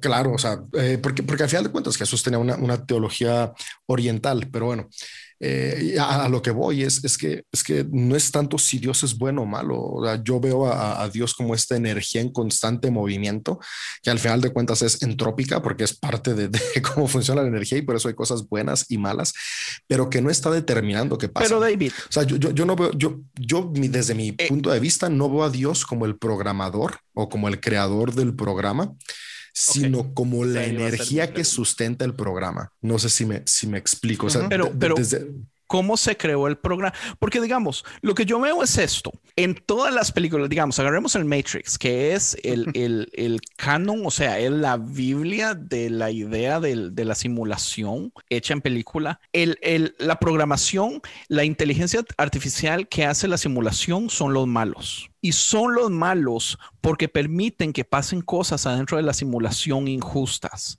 Ahora, nosotros vivimos en una realidad donde pasan cosas injustas, pero nosotros no vemos a Dios como el mando. Pero digamos que nosotros nos damos cuenta que vivimos en una simulación, ¿podríamos nosotros alabar al programador del mismo modo que alabamos a Dios en este momento? Pues Yo es lo creo que la hacemos, ¿no? respuesta es no. Porque las injusticias le quitan el peso divino a un Todo pasa por programador si algo, estamos Andrés. en una todo tiene un plan perfecto. simulación. No, pero es que eso es una pésima respuesta. Es, es, o sea, sí. Es que, es que ahí viene esa parte, ¿no? Es que no mira, entendemos, o sea, no entendemos. Mira, Dale, es que ahí vuelvo, vuelvo y me tomo de lo que dice, de lo que dice David, porque cita a Descartes, y Descartes siempre lo que hace es centrarlo en el yo, y es lo que tú estás haciendo, lo estás centrando en tu realidad, en tu sistema valórico, porque al final para ti es injusto. Y, y quizás lo vas a compartir conmigo y con, y con David, pero va a llegar Bueno. alguien, efectivamente, que no te lo va a tomar de la misma forma. Ahora, te, lo, te, lo, te podría poner a filosofar con lo mismo que me estás levantando, porque tú me dices, ya, hay una, una realidad donde Dios es injusto, pero esa es tu realidad. La realidad de esta simulación es única, es del yo de Andrés o es colectiva. Y si es colectiva y se enlaza con el yo de Andrés, ¿quién lo está haciendo Ajá, injusto? Correcto. ¿Cuál de las simulaciones lo está haciendo injusto? Entonces sería un pensar sin fin, infinito, porque no sabrías efectivamente cuál es el que está generando la, la- esta simulación. Porque como Sí, decía, más o menos. si nos sustentamos Porque en yo cerebros no- humanos. Vale. Yo entiendo, pero digamos, yo no soy de los que creo que yo soy el, el único a ser, eh, ¿cuál es la palabra? De- despierto o, o consciente y que todos los demás son robots. Yo pienso que todos los humanos somos parte de una, en este caso, una eh, animación o, o simulación universal, en donde yo, gracias a Dios, ve donde, donde caigo en, en mis raíces. He tenido una muy buena vida y no tengo nada de que quejarme, pero yo sé que gente ha sufrido y no solo hoy, sino hace 100 años. Sino hace... Lo que pasa es que David lo dijo de un modo sencillo y, y, y yo creí que iba a llegar a un punto y nunca llegó ahí. Entonces yo ocupo venir a, a, a decirle, David, Mae, usted iba muy bien, pero usted tenía que explicarme cómo es posible en este caso, donde, o sea, del modo que sea la simulación, el hecho de que haya sufrimiento y, y, digamos, no hablemos de simulación, hablemos de teología. El problema de, del sufrimiento y el problema del evil es uno de los problemas más, no de evil, la, la, la de conciencia, ¿verdad? Sino del mal. Es uno de los problemas más grandes y de los debates más grandes con respecto a la existencia de Dios. Es, es que al final y, de y mi problema es este. Mi problema es que excusamos una idea de Dios romantizada que nos han predicado y nos han indoctrinado, pero si no es esta idea de Dios, si pusiéramos a un programador que está tomando las decisiones de qué va a suceder, aunque no tome las decisiones de las cosas malas que va a suceder, sino que él creó un programa con leyes básicas y dejó seres eh, conscientes tomando decisiones, pero con que exista la posibilidad de sufrimiento, de dolor, de violaciones, de matanzas, de guerras. Entiendo, o sea, ¿qué clase de ser moral puede ser ese donde, donde yo puedo perdonarlo. O sea, sí, yo entiendo que hay muchas cosas. Yo entiendo, uh, una de las ideas que más me gusta es, es pensar esto donde en el futuro, eh, 500, 1000, 5000 años en el futuro, hacen simulaciones de, por ejemplo, ¿Cómo volvería a suceder todo si, por ejemplo, eh, a, a, la Luna hubiera llegado primero Estados Unidos en vez de Rusia? Por ejemplo, si la realidad fue que Rusia llegó primero, como esta serie que se llama For All Mankind, donde las simulaciones se hacen para ver qué hubiera sucedido en la o, historia. O la de Men in the High Castle, si ¿no? Diferentes hechos, ajá, como The Man in the High Castle. Eh, si diferentes cosas hubieran pasado diferentes. Y sí, son, digamos, son estudios científicos donde es necesario tener ¿Han, ¿Han, visto eh, la si película de Bliss? de vida? Mm, no. Es, es, está en Prime. Bliss, ¿Con quién? Eh, sale Salma Hayek y, ay, este otro güey. Ahorita, ahorita a ver si me acuerdo del nombre del actor. Pero, pero, eh, pero esta me encanta, porque al final Bliss de cuentas. No es Johnny. No, no, no, es reciente, acaba de salir el año pasado en Amazon Prime. Y de hecho es, una producción de ellos. Y, y, al final de cuentas habla esto de la simulación, ¿no? Y algo que me encanta es que ahí eh, la, la, las fuentes de energía que utilizan es el cerebro humano. O sea, son varios cerebros conectados a una computadora cuántica para generar simulaciones. Ahora, la razón por la que se crean estas simulaciones es porque en la película la humanidad llega a un punto de, de tanta conciencia que ya no hay mal. Y la vida es tan perfecta que se deja de disfrutar y se le pierde el sentido porque ya no hay nada por qué luchar. Entonces, para poder regresar al sentido, gente va y se conecta a esta simulación donde viven el pasado, donde todavía la sociedad no era perfecta y hay crisis, hay caos, hay muerte. Van allá y cuando los desconectan regresan valorando la perfección que tienen ahora y vuelven a ser felices. Sin embargo, la película termina porque hay un glitch donde esta realidad alterna que crean se termina fusionando con la realidad de los programadores de esta, de, esta, de esta simulación.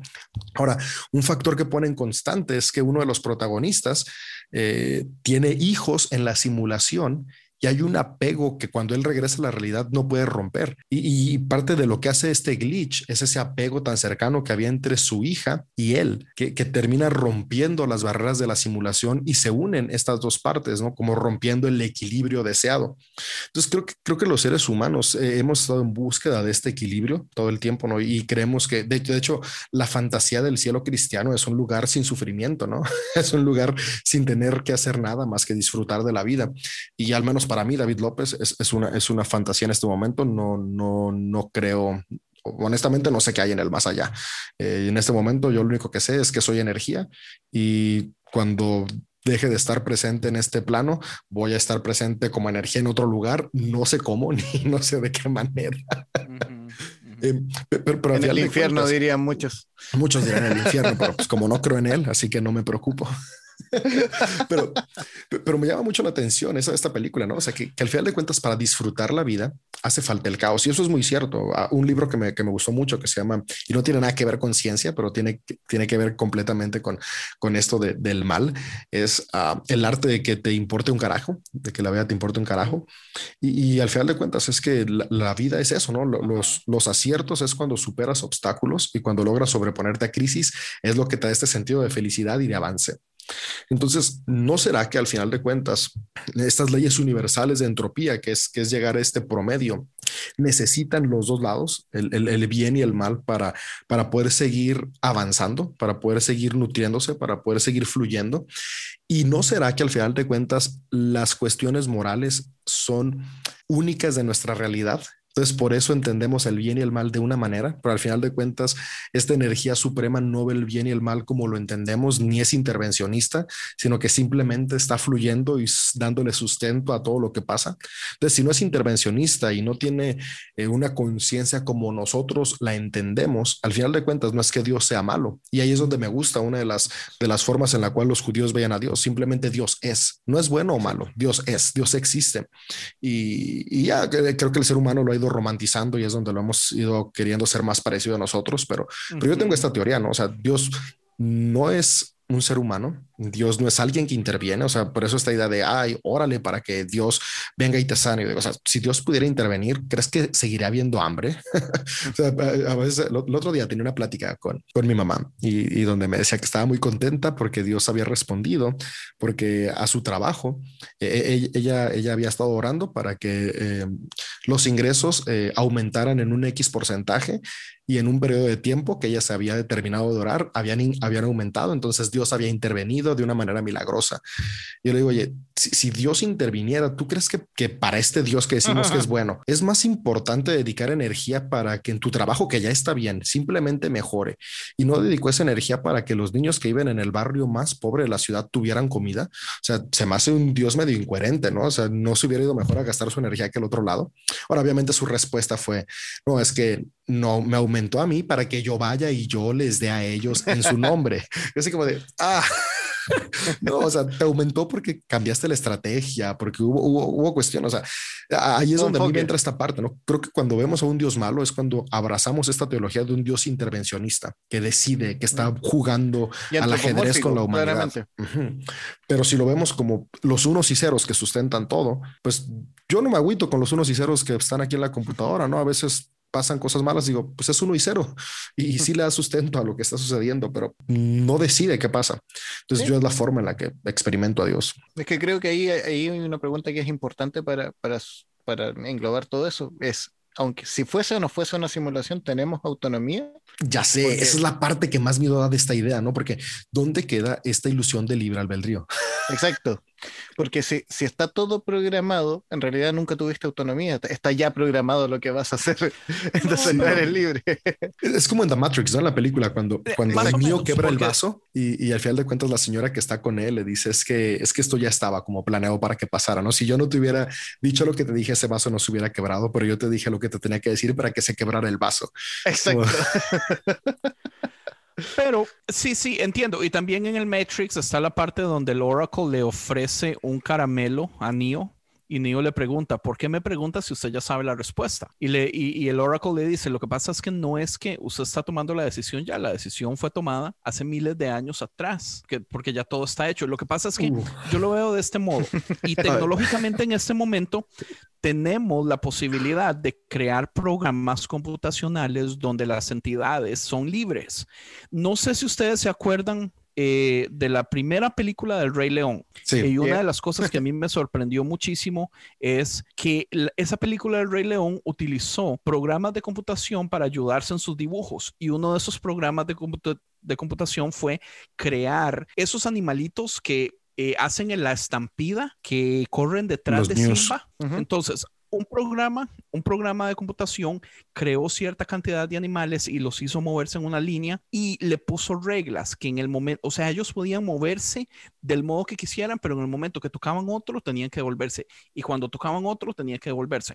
Entonces sí les crea cierta autonomía adentro de ciertas reglas. Otro ejemplo muy interesante es la película de Monsters Inc. Monster Inc. es la primera película que tiene eh, la tecnología de que cada cabello de Soli, del monstruo azul, eh, tiene una programación independiente. Entonces se mueve conforme el monstruo se mueve. Entonces ellos no tienen que programar el movimiento del pelo, sino que programan reglas para que el pelo se mueva conforme el monstruo se mueve.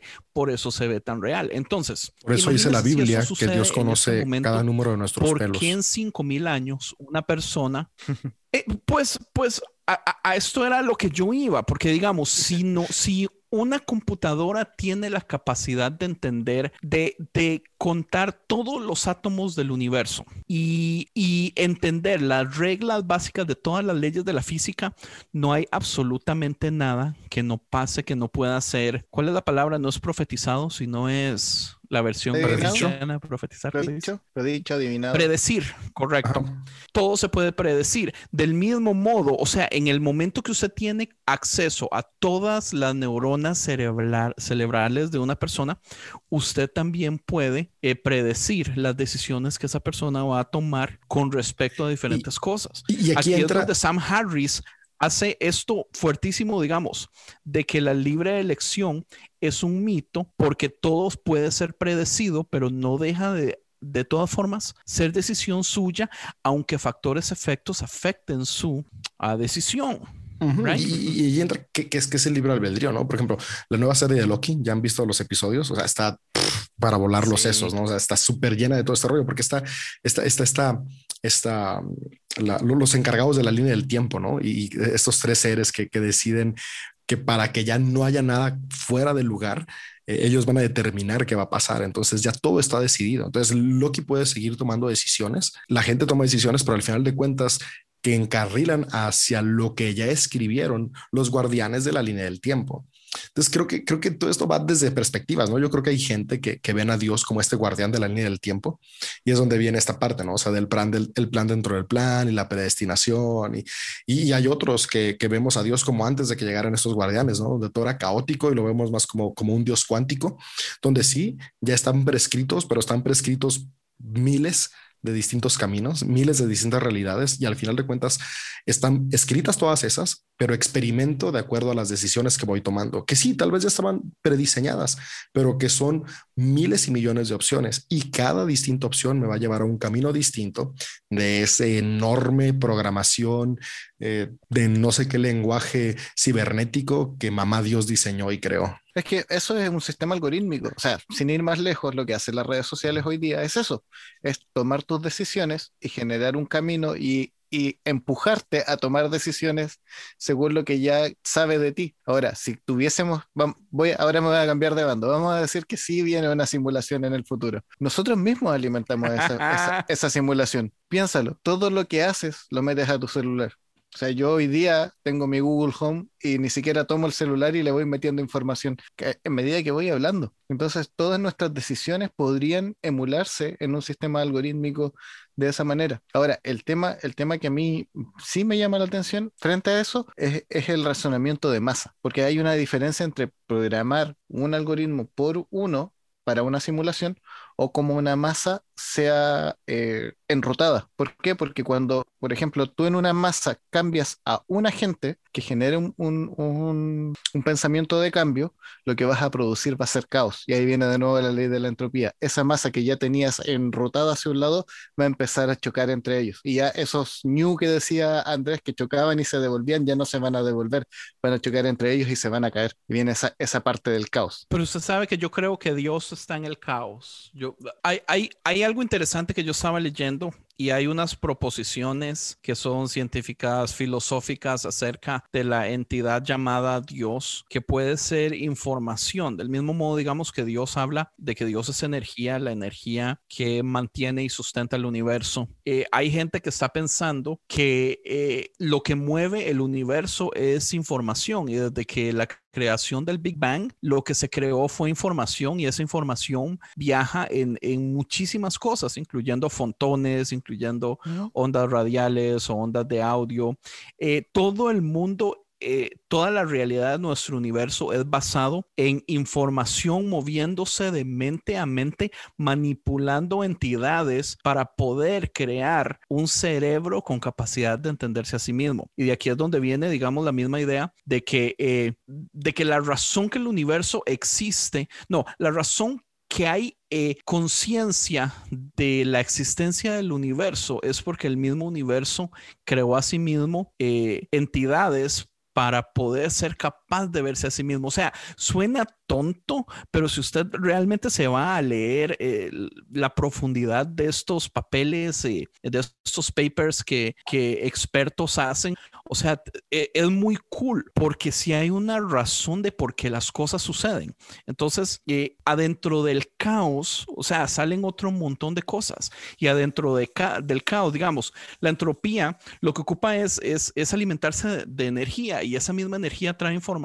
Entonces, por eso eh, yo antes, cuando me gustaba la apologética, yo decía, ¿cómo es posible que, porque ya no me gusta, cómo es posible que este planeta, cómo es posible que la evolución exista eh, naturalmente si la segunda ley de la termodinámica dice que todo crece de orden a caos? Y, y, la respuesta a eso es muy sencilla, es el sol. El sol da suficiente energía para que el caos deje de ser caos y encuentre orden. Pero el sol tiene una limitante cantidad de energía y en el momento que ya esa energía funciona, entonces la entropía se quiebra que está utilizando el planeta para encontrar caos y ya no va a encontrar, eh, perdón, que orden, buscando orden y ya no va a ser capaz de conseguir orden si ya el sol no alimenta con esa energía. Entonces es el release de energía, la segunda ley de la termodinámica, lo que hace que cosas como la evolución existan. Es eh, eh, adentro de su complejidad, es, es tan sencillo y tan elegante. Y, y digamos, esto es algo que a mí me encanta de esta idea de la simulación, porque digamos, ateos dicen, yo no creo en Dios por esto y esto y esto, pero ateos pueden decir, yo sí creo en la simulación. Una de las razones que creo en la simulación es por, porque ese universo es muy elegante, tiene ciertas reglas, tiene cierto orden que parece no ser natural. Entonces, es interesante cómo, digamos, por un lado, no se quiere aceptar una idea de un Dios, pero por otro lado, se acepta una idea de que podría ser una simulación por las mismas cosas que muchas de las personas que creemos en Dios todavía creemos en Dios. Eso es una de las razones que yo todavía creo en Dios, simple y sencillamente es por, por, por el fine tuning del universo. O sea, es, eh, parece ser más, parece ser, ajá, sí, sí, sí. Es, es como dijo Albert Einstein, ¿no? O sea, creo, la, la, cosa es que, como dijo Ariel, hemos dicho, ¿no? al final de cuentas todo lo vemos desde nuestra interpretación y cuando nosotros hablamos de Dios, eh, está en, en, Occidente muy plasmada esta idea del Dios judio-cristiano. Eh, pero, pero y, y, creo que cuando lo, los ateos y los científicos ateos se refieren a que no creen en Dios, es que no creen en este Dios judio-cristiano, eh, que es un jugador de ajedrez que está tomando decisiones por la humanidad y que a quien quiere lo lleva a, al cielo, le da un win y a quien no lo manda al infierno. Sin embargo, eh, no están negando. Y le dio la presidencia una, a Trump. Ah, exactamente. Sin embargo, no, no, no, y ahora Biden, ¿no? Eh, sin embargo, no, no, niegan que exista una inteligencia suprema. Y al final de cuentas es como Einstein, ¿no? Muchos cristianos se sienten muy orgullosos porque Einstein creía en Dios, pero es o sea, si, si, si leyeras a Einstein te darás cuenta que no creía en el Dios de los cristianos. Incluso el mismo dice, en el Dios de Spinoza. Creo en el Dios de Spinoza. Y, y yo ahí me identifico sí, no mucho era, porque es, el Dios en el, es el Dios se en el va que a creo. decepcionar. Ahora, sin embargo, aunque creo en el Dios de Spinoza, eh, creo en las enseñanzas de Jesús el Cristo y por eso me considero cristiano, pero bueno, eso sería para otros podcasts y otras pláticas. Pero, pero, pero está esta parte, ¿no? O sea, por eso, por eso creen. Y sin embargo, también en la comunidad científica ha traído mucho, mucha inquietud esta idea de la simulación, porque muchos que sí prefieren eh, no creer en el de determinacionismo, o sea, de que ya todo está determinado por alguien más, es como de que si abrazamos la teoría de la simulación, entonces existe la posibilidad de un Dios, existe la posibilidad de la vida eterna, porque si somos simulación, somos energía y la energía no se acaba, existe la posibilidad de, de, de la reencarnación, existe la posibilidad de la resurrección, porque pues, si eres un juego de un avatar, pues cuando te mueres, ¿qué pasa? Simplemente vuelves a a surgir en otro nuevo mundo para volver a comenzar. ¿eh? Reset. Entonces, entonces eh, surgen todas estas posibilidades. Ah, y, es como, digamos, no sé si ustedes, no sé si ustedes han leído la historia de El huevo de Andy Ware, que es una de las historias más, es un, es un corto, usted lo lee en cuatro o tres minutos. ¿Usted lo ha leído, David? No. No. Uy, ven de lo que se está. ¿Usted tampoco, Ariel? No. Oh Ahorita my lo voy a buscar. Bueno, es una historia corta. Eh, pucha, ok, se lo- les voy a hacer spoiler. Es una dale. historia corta que habla acerca de cómo todas las personas en el mundo son la misma persona y hay un Dios creador que se encarga de mandar a esa persona a nacer de nuevo en diferentes tiempos. Entonces, con cada persona que usted interactúa, eh, con el cartero, con el que le da el café, eh, la señora que hizo eh, la tela para la camisa que usted tiene, eh, Hitler, Jesús, eh, Gandhi, todos son usted mismo viviendo en diferentes momentos eh, y todas las personas Uf. que han existido es una sola persona y su meta es tratar de llegar a, a este punto donde usted ha vivido todas las experiencias del mundo y puede pasar al siguiente nivel. Brother, El- en el- tres, cuatro minutos es una de las historias que más me ha volado la cabeza. El mundo es tan Pero eso pequeño. es, es- eso es simulación. Y, y- y me encanta, o sea, eso que dices me encanta, men, porque a- al final de cuentas, regresando a la idea cristiana, cuando leemos que Jesús dice, ama a tu prójimo como a ti mismo, desde interpretaciones rabínicas, e- esta es la interpretación que le daban, ¿no? O sea, cuando Jesús dijo, ama a tu prójimo como a ti mismo, es porque el otro que está ahí eres tú. el, el que está a tu lado eres tú mismo. Y, regresamos a esta, a esta idea eh, oriental de que al final de cuentas Dios lo es todo y Dios sustenta todo y nosotros somos una extensión de Dios. Eh, entonces es, es como de, de ¿por qué voy a amar a los demás? Pues porque al final de cuentas eres tú, ¿no? Solamente que este velo, este malla, esta ilusión nos hace creer que somos entes separados, pero, pero somos, somos lo mismo, somos energía y es donde a mí me encanta, ¿no? Por eso soy eh, eh, alguien que está en pro de la inclusión y, y de, y de la, interreligios- la interreligiosidad, el ecumenismo, porque, porque son distintas expresiones de lo mismo. Eh, vamos experimentando a la divinidad, vamos aprendiendo a ser humanos desde nuestras realidades, pero al final de cuentas somos lo mismo, misma energía, venimos de donde mismo y aunque a muchos no les guste, vamos a donde mismo. Esa es mi, mi teoría. Es que qué interesante. Exactamente. Qué, interesante que, que, que, que eso, esa, esa historia, aunque nunca la había leído, la idea sí la había leído ya antes en, en, estas interpretaciones que los rabinos eh, del siglo 3 y 4 de nuestra era le daban a, esta enseñanza de Jesús y que lo sustentaban en enseñanzas previas de la escuela, eh, algunas escuelas fariseas del siglo eh, 1 antes de Cristo. Así que qué interesante idea. Mira, para, para volverlo a lo cristiano, una de las cosas importantes de, ver nuestra historia o lo que creemos como cristianos en respecto a esta simulación es que si la simulación está hecha en probabilidades, la venida de Jesús es lo más improbable que podía haber. Viene a romper toda la probabilidad que teníamos, porque finalmente nace de una virgen, era el Mesías que se esperaba, pero venía de otra forma, tenía un montón de cosas que eh, supuestamente, según la probabilidad, debían ocurrir y ocurrió todo lo contrario. Sí, y, y ahí la probabilidad ah, está para volar la cabeza, ¿no? Porque, por ejemplo, en, un estudio eh, de, probabilidad de las distintas religiones, por ejemplo, es uh, 60% más probable que existan eh, los dioses del Olimpo uh, a que sea cierto el cielo cristiano. Exacto. Wow. Bueno, hablemos, hablemos entonces de, de morir por nuestras creencias. Algo eh, muy triste que Ariel eh, me dijo inmediatamente cuando vio el documental es, men, no me esperaba este final tan fuerte, porque en el documental de A Glitch on the Matrix muestran una historia de una persona que mató a su familia porque él se creyó por completo la idea de la simulación y él hizo un statement, el man llamó como en la película del Matrix eh, a, a, un número de teléfono o solamente levantó el teléfono y dijo yo sé que hay, yo sé que ustedes me están escuchando, por favor vengan, eh, recójanme o algo así y el man fue a agarrar un arma y mató a, a los papás. Este, ahora, esto suena horrible, pero en la Biblia tenemos historias de un Abraham que estaba dispuesto a matar a su hijo porque Dios se lo pidió, ¿verdad?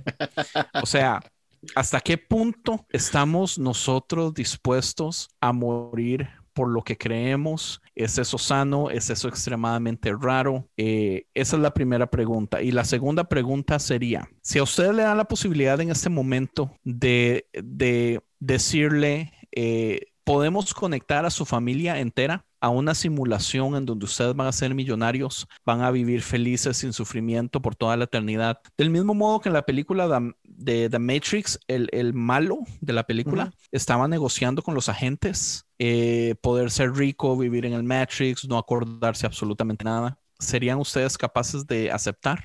¿En dónde voy a que me conecten? No sé, man. Eh, ahí, te, metes en una filosofía muy grande porque tendrías ¿Por qué, David? ¿Qué tanto, qué tanto valoras tu, libertad, entre comillas? Es que, mira, al final, como dice Ariel, ¿no? en este punto de mi vida y en este punto de, mis debrayes filosóficos, teológicos y experienciales, no sé hasta qué punto existe esta, esta idea de la libertad, ¿no? Porque, porque aunque tengo la capacidad de tomar mis decisiones, vivo sujeto a las decisiones de los que me rodean. Y, no solamente mi círculo más cercano, sino de esta onda expansiva, ¿no? Yo puedo tomar decisiones que al final de cuentas eh, mi presidente puede derrumbarlas de la noche a la mañana, ¿no?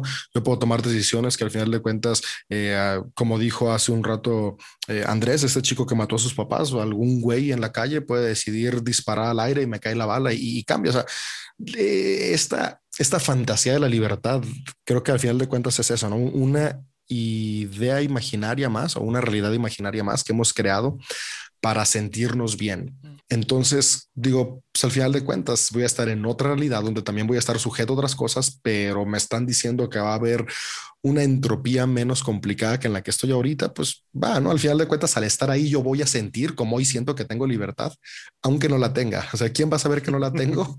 El que está controlando, pero yo estando en esa realidad ficticia, voy a creer que sí la tengo. O sea, yo no me voy a acordar de nada. Para mí va a ser mi libertad, para mí yo voy a estar decidiendo, voy a estar creando. Entonces, vuelvo a este punto, ¿no? O sea, eh, es como hoy en día, o sea, cada simulación te, la se experimenta y se vive. Dale, te la complico. Te conecto de nuevo, pero sin tus hijas. Uy, no. Ahí sí déjenme aquí donde estoy. ¿Viste? ¿Viste que ahí es donde cambia el valor? Por supuesto, 100%. Y, 100%, porque, porque ahí, es, ahí es donde decidimos, ¿no? O sea, ahí es donde está esta parte del sufrimiento y, donde cada quien dice, ¿no? O sea, prefiero la entropía actual con estas partes de alegría que para mí son más que suficientes, que es, que es mi familia, a, a una fantasía donde no van a estar ellas. Ahí, Pero vuelvo ahí es donde uno, donde uno dice vale la pena pagar el precio. Esa es el, la frase cliché de los cristianos, vale la pena pagar el precio. Bueno, ahí está. Ah, sé que no tiene nada que ver, pero, ¿saben qué le faltó a este episodio? ¿Qué? Un, un hit de, de WIT, porque esto está muy trascendental, ¿no? Eso está demasiado voladísimo.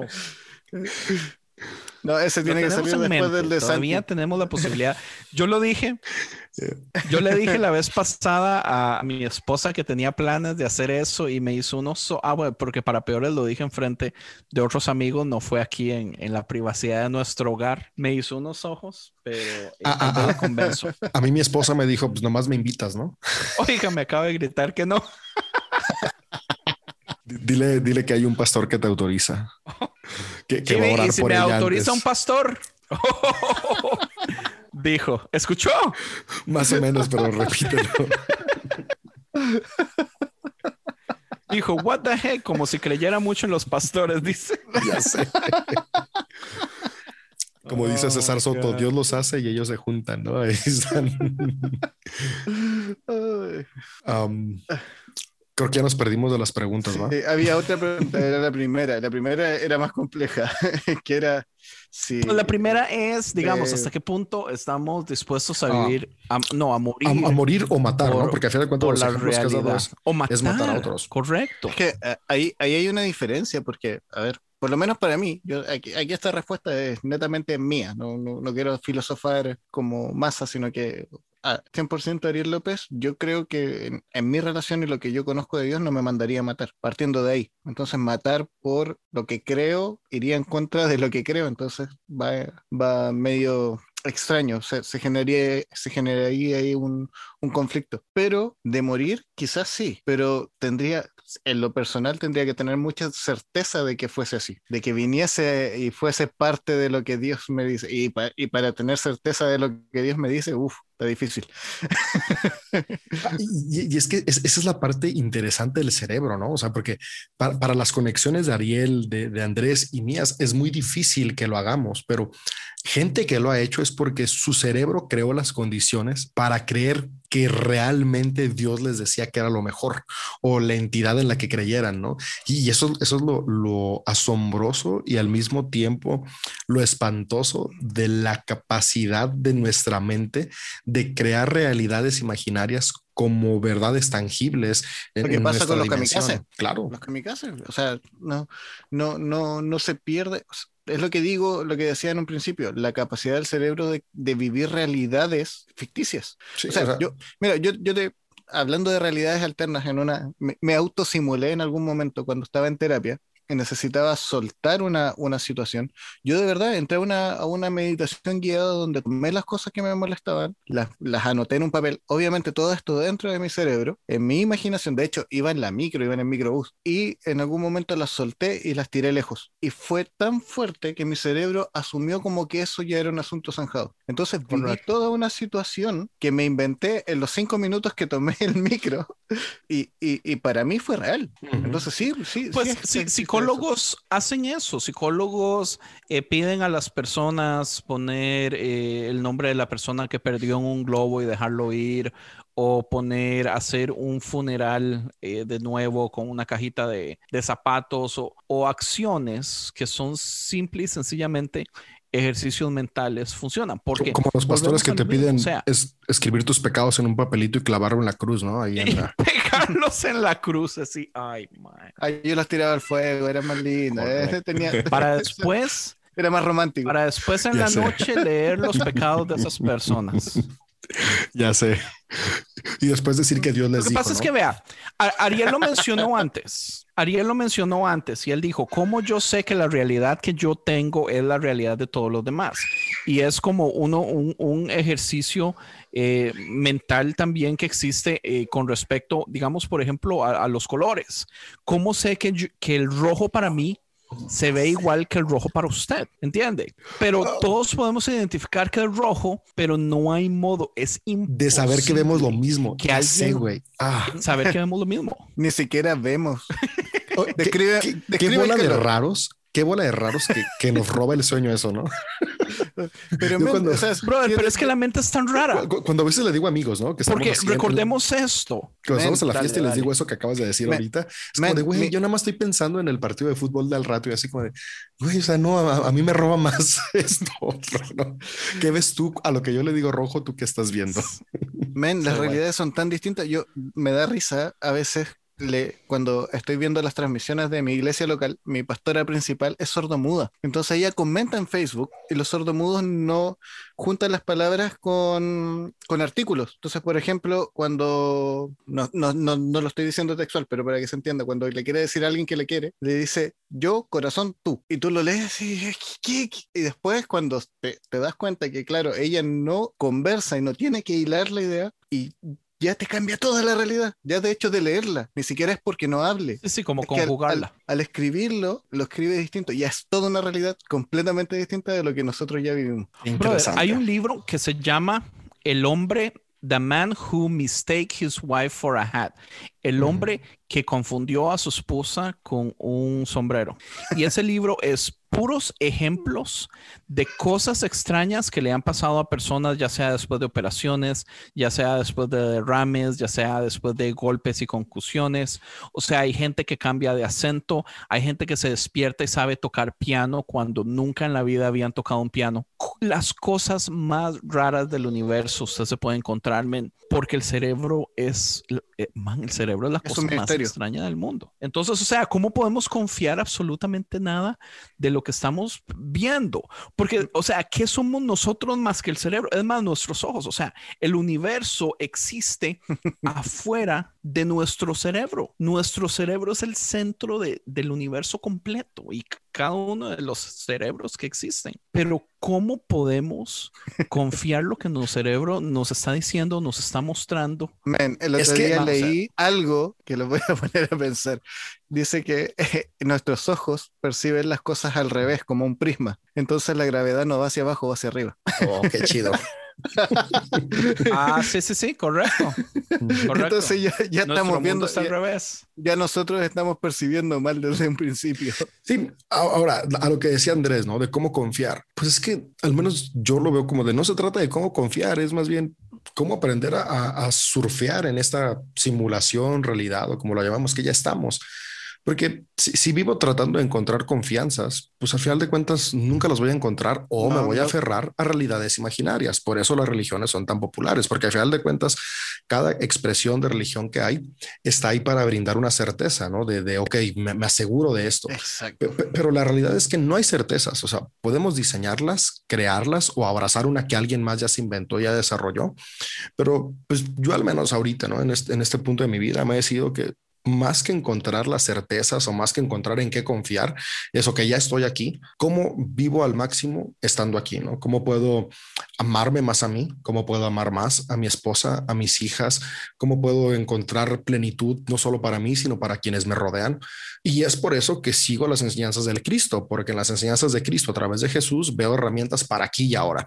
Yo en el Jesús que yo leo en los evangelios lo veo muy enfocado en el presente, que ya después exégetas digan que hablaba del reino en el más allá, eh, ya es muy su rollo, pero, pero yo me enfoco en el aquí y el ahora, ¿no? Si es como decía hace un rato, ¿no? Si esto es una simulación, pues ya estoy aquí, ya me toca vivirla, ya me toca experimentarla. Si ya todo está predeterminado, pues qué bueno, pero para mí yo sigo tomando decisiones. Así que para La- mí es disfrutar la, vida. aceptación, men. Ujú, Mira. aceptar y disfrutar. De- aquí voy a hacer eh, mi Leo, Leo Lozanazo. Nosotros hicimos un episodio poco antes de terminar el, el- la temporada que se llama La vida duele. Y es un mensaje súper, el título te, como que te empuja hacia afuera más que hacia adentro.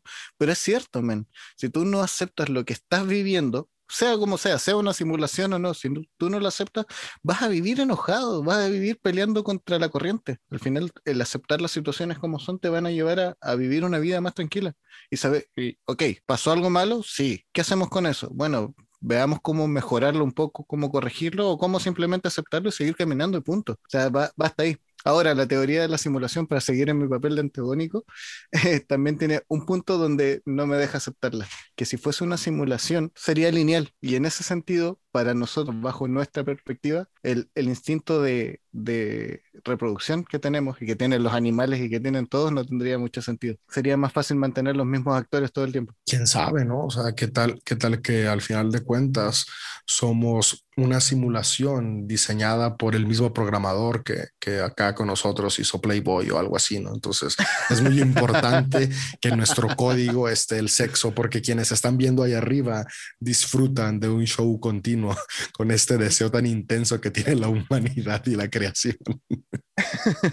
Este es como un meme que yo creo que puse o si no iba a poner, que lo único que hace es decir que, que, re- que recordemos todos los días que Dios nos ve tener relaciones sexuales siempre, ¿verdad? Es así Lo bueno que soy exhibicionista extraño. y no me da pena, así que no pasa nada. Man, yo recuerdo haber visto la cara de, de- de la mitad de la iglesia cuando mi pastor se para enfrente y le dice, el día que entiendan que Dios es omnipresente, se van a dar cuenta que en su pieza pasan muchas cosas que no deberían pasar.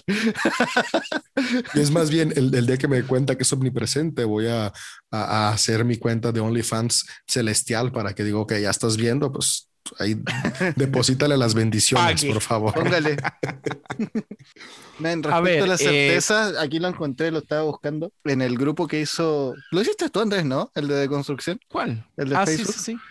En ese grupo hoy día un, un, un man que se llama Félix González subió un post muy interesante que hablaba de, de que le escribió a, a un escritor que se llama... Ah, se me perdió. Bueno, es que es largo el texto. A un escritor que le decía que le, le encantaba haber podido crecer con él en, en, en los pensamientos y todo, pero que después de 35 años se devolvía a su, a su creencia antigua porque su hijo tenía cáncer y Ah, necesitaba, cierto, cierto. y necesitaba tener certezas para tener Eh, eh, esperanza. A eso es, del- Brian eso es del Sand último fue. libro de, de, de- no, Brian McLaren. Es Brian McLaren en su ah, último fue libro. de McLaren. Ok, sí, ok. su último libro que se llama Fate After Doubts. De hecho, lo estoy leyendo, por eso sé, estoy ya en, en las últimas páginas, muy largo, por cierto. Y justo le comenté eso a Lulu también hoy, eh, porque, porque puso, eh, Lulu preguntaba, que es pa- parte del equipo de, de Dice Así y de, de los ah, podcasters, si habría personas que habrían regresado de un pensamiento cristiano progresista a un pensamiento conservador. Y justo le di ese ejemplo de, de que da Brian McLaren, ¿no? Como un hombre eh, que había abrazado eh, la, la, eh, la ideología progresista cuando su hijo tiene cáncer, le dice, en este momento necesito las certezas que el conservadurismo da, así que a partir de ahora decido creer esto otro. Entonces voy a dejar de leerte, voy a dejar de estar en contacto contigo, gracias por todo, fue una muy buena época, pero en este momento mi realidad me lleva hacia allá. Entonces e- e- está esa parte, ¿no? O sea, como, como al final de cuentas los momentos Wow, van dictando hacia dónde man. vamos, ¿no? Eh, eh, por eso a mí cuando me dicen, ¿no? Eh, Oye, y ya nunca vas a cambiar lo que crees, digo, no puedo, o sea, porque cada experiencia me va a llevar a crear algo distinto. Lo que hoy yo creo es el resultado de mis experiencias en los 33 años que tengo. Ajá, Los ajá. años que sigan van a ir cambiando mis experiencias y yo no sé qué voy a creer. Espero con todo el corazón que el programador que me hizo no me haya puesto un final funda, porque qué triste, ¿no? O sea, por favor, dale game over si voy a terminar funda, pero, pero no sé cuál va a ser, cuál va a ser el, el- el final. Pero lo que sí sé es que cada experiencia nos va cambiando. ¿Te imaginas a este man defendiendo el, funda- el fundamentalismo? no lo callas nunca. No, no manches. Yo no sé, eh, bueno, es, es buen punto, ¿verdad? Las situaciones que uno pueda llegar a pasar lo cambian. Pero es interesante porque yo ya hablaba de esto mismo con un amigo, Chris Verón Tico, eh, y, él me decía eh, con respecto a lo de Mamá Dios, ah, estábamos hablando de Mamá Dios, y yo le explicaba que en ese momento esto es lo que creo, pero puse en paréntesis, lo cual puede cambiar en el futuro. Porque obviamente la evolución del pensamiento es una de las cosas que deberíamos promocionar y, y- y predicar y cosas así en vez de esta idea que la iglesia ha promovido por años de, de no volver atrás, de, de- de mantenernos como la roca y todo eso, que lo que hace es causar que uno se estanque en ideales. Pero no, no, yo entiendo. O sea, y, y- Y ¿quién quita? Yo, Y- yo y le es que es decía en ese momento, man. a mí la Biblia, sí, yo le decía, Ya. a mí la Biblia en ese momento no me llama la atención, pero en el futuro tal vez me enamore de ella de nuevo. a- a- a- a- Y- pero en este momento, siendo No. Acá, que, que- somos transparentes, o sea, eh, yo entendí a este señor que puso eso, porque al final de cuentas, hace unos años, una de mis hijas eh, tenía unas alergias eh, a los alimentos, entonces e- era un estrés comer, porque literalmente una vez tocó huevo y tuvimos que hospitalizarla por un shock anafiláctico, ¿no? Entonces se me andaba yendo. Eh, fue de las experiencias más frustrantes ir en la camioneta y ella sin respirar. Sea, es horrible. Entonces yo recuerdo que Uy, en uno, de no, los, qué uno de los procesos donde, donde estaba ya en, en- en tratamiento y nada funcionaba, yo sí le dije en una de mis oraciones así a, a Dios, le dije, Dios, no, no sé qué onda, pero si tú existes y, y tú la sanas, eh, yo me regreso a querer todo lo demás. O sea, me doy cuenta que este pensamiento que tengo no es cierto y, si tú eres un Dios intervencionista que puede cambiar y mi hija se sana, o sea, yo estoy dispuesto a abrazar todo eso que estoy negando. Yo lo dije. Ahora no se sanó y lo pueden saber porque sigo diciendo lo mismo. Al final de cuentas, encontramos un, un médico que tenía eh, una medicina wow. muy buena y pasaron meses y con ese tratamiento médico mi hija sanó. Entonces, por eso agradezco a la ciencia. Ahora yo creo que, que esta energía suprema está en la ciencia, está en el médico, pe- pero, pero no sé si me entienden, ¿no? No, no, no, es- no fu- no fue una sanidad de este Dios intervencionista que creemos. Entonces, e- es una de las muchas cosas por las que yo no creo en un Dios intervencionista y así tengo muchas historias más. Pero, que pasa es que pero en un momento de crisis, equipo. Exacto. ¿no? en un momento de crisis pu- puede entender este señor de lo que puso Brian McLaren, porque yo le dije eso a, a- a Dios y no sé si me escuchó o no me escuchó, porque tal Sí, vez sí. le dije a la nada. Correcto. Pero, pero desde mi creencia fue así como a ver, con la fe que me queda, si existes, si estás ahí y tienes la capacidad de intervenir, o sea, interviene en mi hija, ¿no? O sea, no quiero este estrés de pensar que se puede ir por comida, o sea, una manzana le hacía daño, avena le hacía daño, o sea, es como de, Eso no, no, está chido, vato. O sea, es, es, una frustración, un miedo constante. Ir, ir, a un restaurante era horrible porque aunque le pidiéramos algo libre de los alimentos que le causaban daño, si ahí la semana pasada habían cocinado algo que tuviera los ingredientes que ella le hacían daño, a ella le causaba reacción. Y era como de, o sea, tenía que llevar casi que el sartén o la comida para ella. horrible. Entonces, gracias a Dios, y, y, ahí se quedan los sesgos, va, gracias a Dios, gracias a este médico. Y, y a la ciencia. y a la ciencia mi hija ya está bien. pero, pero pasa esto, ¿no? Y es donde, donde venimos. Las realidades, las experiencias mueven cómo percibimos el mundo. Entonces, cada, cada uno tenemos una, y, es a lo que yo me quedo con esto de la simulación. O sea, yo sí creo en las múltiples simulaciones porque nuestro cerebro crea una realidad única. O sea, cada uno vemos realidades distintas de lo que experimentamos, los mismos actores, las mismas circunstancias, pero vistas y percibidas de una manera distinta, así que ahí hay millones de multiversos pasando a la misma vez. Sí, bueno. Ok, una pregunta. Bueno, dale a Ariel y ya después les hago una lo, pregunta. Lo, que iba a, sustentar sobre lo que decía David, al final es por eso que yo siempre hablo de un, de un Dios relacional. Al final, si nos quedamos en una idea cuadrada, cuando tu cerebro sale de ese cuadrado ya no, no, no, lo puedes aceptar. Entonces, para mí, por lo menos, la idea de un Dios es un Dios relacional, que no solo se, se, se engloba en una idea o en el cajón que nos han enseñado, sino que lo vas conociendo día a día y va cambiando día a día. Lo que yo creía justamente el año pasado ya no lo creo hoy día, quizás. 100%, ¿no? Y, y, por ejemplo, un amigo que tenemos que, que sí cree en este Dios intervencionista, hace tiempo nos platicaba, ¿no? Cómo él tiene esta creencia tan afianzada, porque un día su abuelo cayó, lo dieron por muerto, él oró por él y volvió a vivir, ¿no? Entonces, para él su abuelo resucitó por la oración. Ahora, para mí, que soy un escéptico, hay miles de razones científicas de lo que pudo haber pasado, pero yo a él no le puedo cambiar su experiencia. Para él, en ese momento, siendo un adolescente, oró por su abuelo y su abuelo volvió a la vida. Y a partir de ahí, no importa qué pase, él cree en este Dios relacional. Entonces, por eso digo, cada quien vamos experimentando de distintas maneras la realidad del mundo en el que vivimos. Y aún así, también, más allá, no descarta porque, por ejemplo, yo tengo tres hijos y con mis tres hijos me relaciono de distintas formas.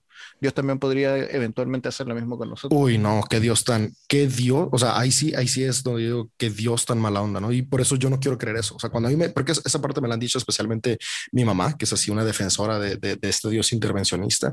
Le digo, ay, jefa, no, o sea, eh, que yo no puedo creer en un Dios que tiene favoritos o que se relaciona distinto con algunos, ¿no? Así. Y, vuelvo al punto, ni siquiera me comparo conmigo, porque en buen plan, aún mis peores momentos, yo los considero privilegiados para la mayoría de, las personas. Cuando volteo y veo gente que digo, no manches, o sea, Dios neta no voltea a verlos a ellos. Es como no, yo en lo personal, David López, es donde digo, mm, mejor la energía es un eh, muy buen punto. Que no tiene. es un muy buen punto. Lo que pasa es que yo aquí creo dos cosas diferentes, David, y, y es el hecho de que la relación, bueno, no, huepucha, aquí yo creo que me voy a contradecir de un montón de cosas que yo he pensado siempre. Y es, que, el hecho. Es, es, contradictorio. no, no es posible decir o justificar esta forma de creencia sin contradecirse. Y por eso se apela a la fe.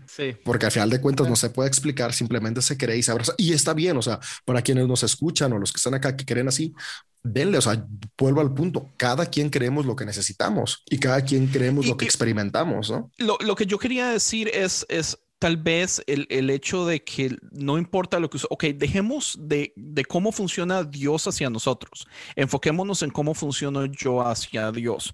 En nuestro amigo que oró por su abuelo y resucitó, eh, el creer eso, aunque usted y yo no lo creamos, lo ha hecho a él feliz y, y ha hecho que él tenga una relación, una vida, eh, lo que sea, eh, que no le hace daño a nadie, que más bien ha hecho que él quiera ser pastor, que quiere ayudar y es una persona que admiramos mucho. Entonces, al fin y al cabo, digamos, este tipo de cosas, como yo veo a Dios, no cambia de no ser que mi opinión de Dios esté dañando a otras personas. Por eso yo a veces creo que los ateos que no creen en Dios, pero son moralmente más correctos que pastores que predican a Dios solo los domingos, pero son abusivos, está haciendo mejor el ateo que el pastor, porque al fin y al cabo es, es cómo estoy yo dañando a, los demás, ¿verdad? O afectando. Como el ridículo que hoy nos pasó Eli, ¿no? En el grupo de podcasters, este pastor creo que es de República Dominicana de Costa Rica, que golpeó a la chica. Es como de no manches. Golpeó a la... Ah, sí. ¿Qué onda con eso? Pero, pero creo que creo que ya nos fuimos otra vez, como cada vez que estamos platicando nosotros tres o, o, cualquiera con Andrés hablar de todo menos de la simulación. Sorry. No, ok. La pregunta que yo quería hacerles. Digamos que el próximo año los científicos logran, logran descubrir que estamos en una simulación al punto que nos dan muestras irrefutables. ¿Qué ¿Cómo cambiaría su fe si eso sucede? Creo que para mí nada. o sea, siendo eso, en, este punto que estoy, nada, ¿no? Porque, como decía, en, en, este momento no creo en alguien intervencionista y al final de cuentas la simulación en la que estamos ha sido el patrón que conozco hasta el día de hoy. Así que creo que seguiría con los mismos valores, ¿no? Tratar de experimentar y sacar lo mejor de esta vida, a esta simulación, hasta que me toque el game over. Sí, no, yo creo que tampoco, porque no, no lo encierran en un, en un cuadrado. Como digo, es, al final es, es, una, es un tema relacional. Entonces, si le cambias el nombre, se llame Yahvé, se llame como le quieras llamar, sigue siendo el mismo. O sea, sea un programador, o sea, o sea el, el Dios que conocemos, Jehová, o lo que le quieras decir, la, verdad no cambió mucho. Se me vino a la mente una idea, o sea, no, no, importa si es este Jesús medieval, güero, que nos ponen hermoso, el que vamos a ver en el más allá, o es un programador como los de Wally, ¿no? Este, mm, todo gordo. con dos cocas, papitas, sin, sin, haberse, sin haberse parado de la silla durante los últimos 400 mil años. con cuatro pantallas. Sí, con el pelo todo así largo, pero descuidado, o sea, no, no, no bien peinado como el Jesús medieval. ¿Por qué describes a él? de Dios. Oh, come on. ¿Qué tal que M es el programador, no? Que está aquí en holograma para, para vigilar la simulación. Ok, y la, la siguiente pregunta sería, ¿cuál es el argumento para ustedes que tiene más peso del poder creer que tal vez esto sea una simulación? para mí los porcentajes, ¿no? O sea, creo, creo que al final de cuentas eh, se queda eh, en el aire y yo como Neil deGrasse me inclino por el 50% de que es posible que esto que experimentamos es una simulación o no, creo, creo que, es, que es una moneda al aire de, de, dos, de dos caras que al final de cuentas, como he dicho en todo el rato, a mí David no me afecta en nada. Si es simulación o si es una realidad única e irrepetible, eh, trato de sacar lo mejor de donde estoy y disfrutar la vida, que esa es como una de las metas, ¿no? Aprender, eh, regresando al cristianismo, que no lo podemos sacar ya porque, porque cristiano desde, que, desde que antes de que fuera concebido, ¿no? Le, le digo a mi papá, yo creo que, que sus espermas ahí ya se sabían el creo de los apóstoles antes de llegar al óvulo de mamá, que también ya se sabía eh, todo el Nuevo Testamento. Entonces ya ahí no lo puedo sacar de mi ADN. le, oye, porque me dicen que oraban por mí desde que estaba en el vientre. Le digo, solo espero que no hayas orado antes de concebirme, ¿no? Espero que hayas estado medio alegre, que te traigas unas copas de vino encima y me hayas hecho con mucha pasión y alegría humana sin, sin haber metido esto, ¿no? Ya, ya suficiente ahí con que hayas orado mientras estaba en el vientre. Pero bueno, ya me desvié y me fui a algo que no tiene nada que ver, pero... Por eso soy amigo de Andrés, porque acabamos hablando de todo, menos lo que era.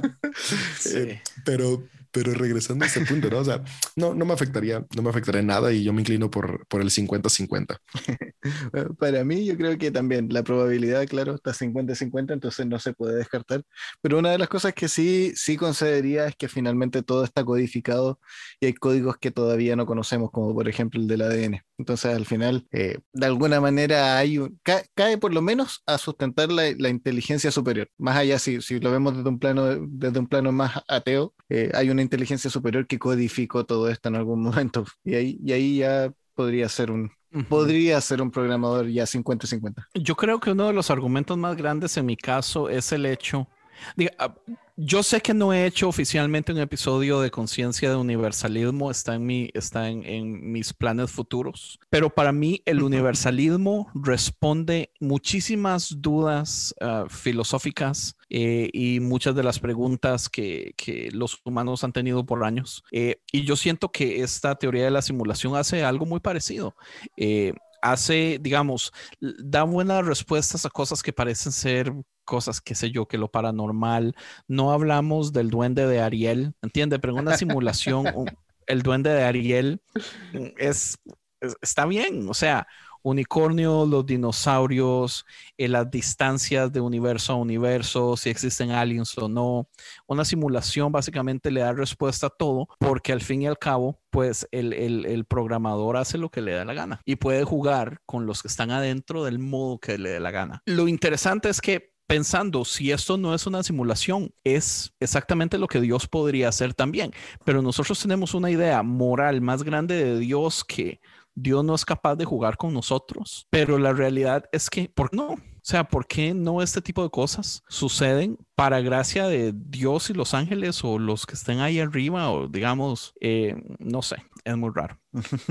Pero sí, igual, yo sí siento, yo sí siento que a mí me, sí, yo sí siento que a mí me afectaría un poco, del mismo modo que yo todavía siento erróneamente y tal vez es porque no he pensado muy bien mi teología de los aliens, eh, no he pensado bien la teología de los aliens. Si existieran aliens complejos como nosotros, inteligentes, que parecen tener la imagen de Dios, eh, yo creo que eso afectaría mucho la teología que yo tengo, pero tal vez es porque no le he invertido un tiempo a entenderla de nuevo. Eh, este episodio yo quiero que se llame eh, Teología Digital, porque estamos hablando de Dios adentro de toda la idea de la simulación. Pero, pero sí quiero, me parece muy interesante y tengo que pensarla más. Yo sí creo que tal vez me afectaría un poco, pero no sé los parámetros. Eh, yo creo que con, en, varios años tal vez les puedo dar una respuesta. Muy bien, y es lo chido, ¿no? Que las respuestas al final de cuentas van llegando con los años y, y, hace ratito decías, ¿no? Que, que crees que, que, no sabes si estás bien o no. No, yo creo que ahorita tienen las respuestas que necesitas para hoy, men. Y igual, ¿no? Los que nos escuchan tal vez tienen... Es cierto. Pueden pensar, o sea, no sé si tengo las respuestas adecuadas, ¿no? O sea, tienes las respuestas que hoy necesitas y vamos a, ir caminando, ¿no? Conforme la vida vaya avanzando y si descubrimos nuevas respuestas, qué bueno. Y si seguimos con las mismas, quiere decir que eran las que seguíamos necesitando. Así que tomar las herramientas para avanzar. Que mamá Dios ya puso los unos y ceros ahí para que cada uno pueda, pueda seguir avanzando en este Sims divino. yo creo que los que nos escuchan. Similitudes, man. Sí, pero yo creo que los que nos escuchan lo único que están pensando es que prendan la hoguera. ¿Qué qué? que prendan la hoguera. Yo pensé que iba a decir que prendan el porro. no, ahí, ahí tendríamos que hacer un, un zoom abierto para que vinieran a opinar. este, Di, yo pienso que ya dijimos todo lo que teníamos que decir. No sé si nos hace falta algo. Ah, tal vez palabras finales de cada uno. Eh, ya, parto yo porque debo irme. Para mí, la verdad, mm, soy, como dije, el antagonista, no creo, no creo que sea una simulación como tal, pero sí existe la posibilidad. Aún así le dice 50-50. Exacto, existe la posibilidad. No, no soy capaz de afirmar nada que no tenga certeza, porque si no, sigo siendo irresponsable. Entonces, si existe 50-50, pues ahí se va. ¿Cómo me afecta? da lo mismo. Así que hay que darle más hacia adelante. Como dicen aquí cuando hay elecciones, acá en Chile hay un dicho muy feo, pero lo vamos a ocupar para esto. Gane quien gane, sea verdad o sea mentira, al día siguiente hay que levantarse a trabajar igual. esa, esa es mi opinión. sí, es cierto. La mía es que al final de cuentas no, no hemos logrado definir el tiempo y el tiempo sigue siendo una ilusión. Así que de una u otra forma, al final de cuentas, todo esto sigue siendo un constructo imaginario. Así que mi meta y a lo que yo animo a todos es desarrollemos y creemos, porque si al final de cuentas nosotros creamos o, somos un factor ahí importante en el desarrollo de esta simulación, pues creemos las ilusiones eh, más bonitas, más placenteras y más llenas de amor que podamos y de esa manera avanzar en esta vida que tenemos. Eh, es un buen punto, porque sea nuestra realidad, realidad o simulación, parece que tenemos la posibilidad de hacer cosas buenas para nosotros, para los que amamos y para la gente alrededor. Entonces, ¿por qué no seguir haciendo lo mismo? Que parece que era lo que Jesús nos quería. Es lo más importante al final. Hacer entender.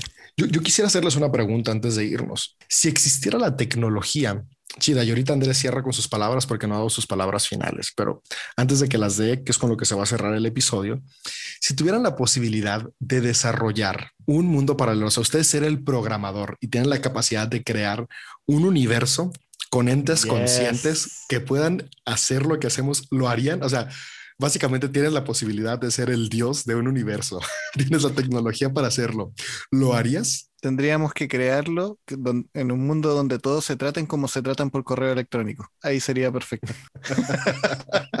se acabaría ¿Todos muy formales? Porque usted no ha visto mis correos electrónicos. Ya, Andrés no lo invitamos. Yo No, creo Este, que sí. Yo creo que sí. Yo creo que sí, definitivamente también. Claro. Si tuviera la capacidad. Y no solo esto, porque vea, digamos, yo lo veo así. Yo estoy, yo estoy trabajando en una novela de ciencia ficción que para mí es una simulación de un universo que quiero crear también. Es, eh, es un universo muy parecido al nuestro, pero en el que se puede viajar en el tiempo. Esa es la idea central de la novela. Entonces yo siento que es algo muy parecido. Y digamos, ¿qué más increíble que el universo de, de Marvel en este momento? Donde hay superhéroes, donde pueden volar, donde tienen poderes. Hasta cierto punto, tal vez uno de los puntos que ah, me hace creer que tal vez esto no es simulación es porque este mundo es relativamente aburrido, pensando en las posibilidades que hubiéramos podido haber hecho. Es que Eh, hay caminar, programadores tomar el bus. O sea, es tan huevón, man. O sea, Dios, por lo Pero- menos me hubiera dejado No, pero- volar o algo así, manda huevo. Pero mira, vamos a, a- a voltear un poco la pregunta y creo que la pregunta sería ¿para qué? ¿O por qué? ¿Para qué lo crearías? ¿Quieres sentir, quieres sentirte O pura superior? diversión. Exactamente, o sea, creo que a final de cuentas es ese ego- egoísmo humano, esta egolatría de decir, ok, tengo la capacidad de crear algo, ¿por qué no lo hacemos? no? Me recuerda un episodio de Los Simpsons donde Lisa crea una, una civilización. sí, ¿no? Y, y- y es donde vienen todas estas cuestiones, ¿no? Porque toda esta cuestión de la, de la simulación está muy pegada a la inteligencia artificial y todos los, los debates que ahorita están haciendo éticos y estas cuestiones, pero Eso lo Ya- ya- ya lo hablaremos. lo hablaremos en otro, en otro episodio de conciencia, la Bueno, inteligencia artificial. Veamos, veamos los de ejemplos de aquí que a unos tenemos. años más, si ustedes se están proyectando a ver si vamos a saber si es simulación o no, va a venir la Skynet Man y nos va a matar a todos. Así que, te- ¿para qué? No, pues es lo que yo iba a decir. Veamos los ejemplos de simulaciones existentes en este momento. Juegos como The Sims, como Grand Theft Auto, como Minecraft. eh, Fortnite, Minecraft. O sea, ¿qué es lo que la gente hace ahí? Es ir a matar, es ir a... En Grand Theft Auto, usted lo que le gusta es montarse en el carro y atropellar personas. O sea, los humanos somos... o ir al street, feitos, o ir al, al table dance que está ahí, ¿no? También en... Pero Ay, ahí, yo ahí- ahí hay un punto nun- que, que es súper nunca eh, llegué a eso.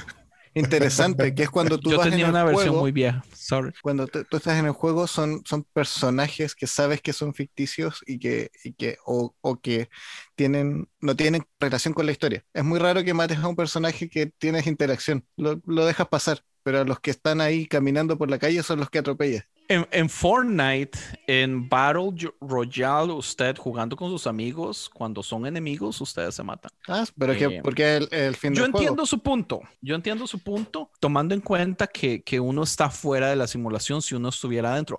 O sea, pero tenemos el asunto como la película de Ready Player One, que bueno, es un libro, yo me leí el libro, el libro es mucho mejor que la película y la película la cambiaron demasiado, pero es basado en esa idea, un futuro donde la vida digital es tan perfecta que la gente prefiere vivir ahí adentro que en el mundo normal. Y las escuelas son ahí adentro, usted trabaja dentro de la simulación.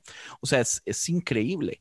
Es una realidad virtual accesible a todos donde usted está consciente que está en la realidad virtual. Pero, pero sí, o sea, nosotros tenemos ya, si, si es por lo que ya hemos hecho, eh, nos, nos vamos muy mal porque creamos ese tipo de cosas solamente para matar y destruir a otras personas. Entonces, no sé. Sí, de hecho, es- el- Satánicos. el- a, lo que, a lo que iba con el tema de que si, ¿Satánicos? si mataras a gente que no tiene lazos contigo, como son el caso de los personajes del videojuego, si te dieran un día de purga, ¿qué harías? Ahí te la dejo, porque es el final En Sí, la vida real. en la vida real. O sea, tú pudieras tomar el auto y atropellar a todos los que, nos- los que vayan cruzando y, o tomar un arma y matar a los... Sin, sin, sin, sin consecuencias. Día de purga, como lo haces en el juego. ¿Lo harías? No. Bueno, ahí, es donde, lo que ahí pasa es, donde- que yo, ten- ahí es donde se diferencia Yo la tengo la excusa- virtual, la simulación con, con la vida real. yo tengo la excusa de que no juego juegos de video, eh, nunca. Pero si fuera adicto a los juegos de video, o sea, si pasara conectado jugando como eh, estos de guerra donde usted pelea contra extraterrestres y todo eso que se ve súper interesante, mm, no podría decir que no porque ya lo estuviera haciendo.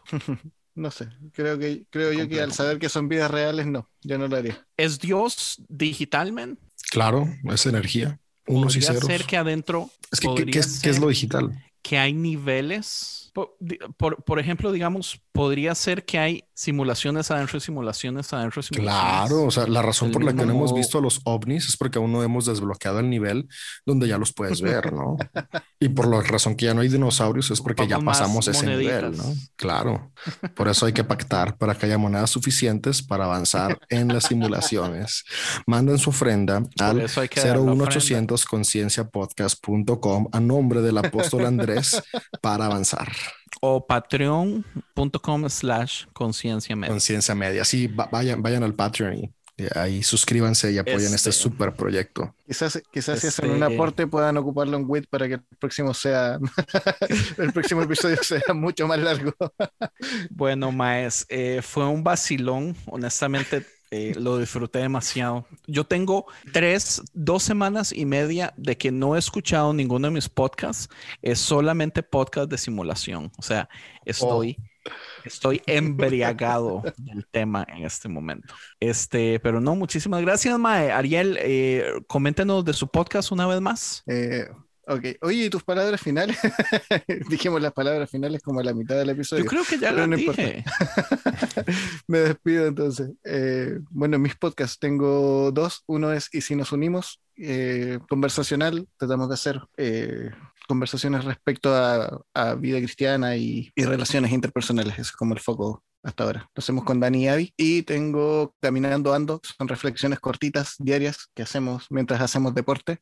Aprovechamos de conversar ahí con el ser digital máximo, el programador aquel, y de las reflexiones que salen de eso se graban ahí, eh, bueno, el celular o como sea, y tratamos de entregar un poquito de nuestro corazón a la gente a diario. O sea, eh, hasta ahora tenemos solo un mes y esperamos ir por el siguiente. Así que ahí están ambos podcasts. Genial. David, el suyo, Mae. Igual yo estoy en Místico y Práctico, que es un podcast de herejías muy divertidas. eh, y tengo Añejado en Barricas, que es un podcast de desarrollo personal, eh, crecimiento personal. eh, dice así, junto con Andrés, y donde en nuestros últimos episodios estuvo invitado Ariel, así que vayan y escúchenlo también, junto con Isaac Mendoza, en el cual comentamos la, la Biblia desde distintas perspectivas y tratamos de ir eh, desmenuzándola para ver cómo la entendemos cada uno. Y, y ahí pueden buscarlo, ahí pueden, ahí pueden encontrarlo. Está disponible en todas las plataformas.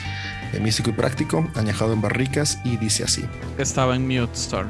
Bueno, y Maes, gracias eh, por aceptar la invitación. Y esto fue un nuevo episodio de Conciencia. Y los esperamos más adelante. Pura vida. Namaste. Bye bye.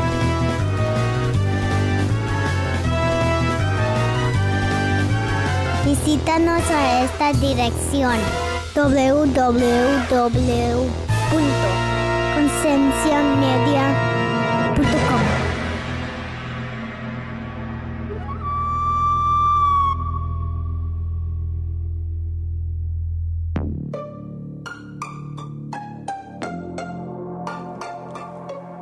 Hey, ¿te gustó este podcast?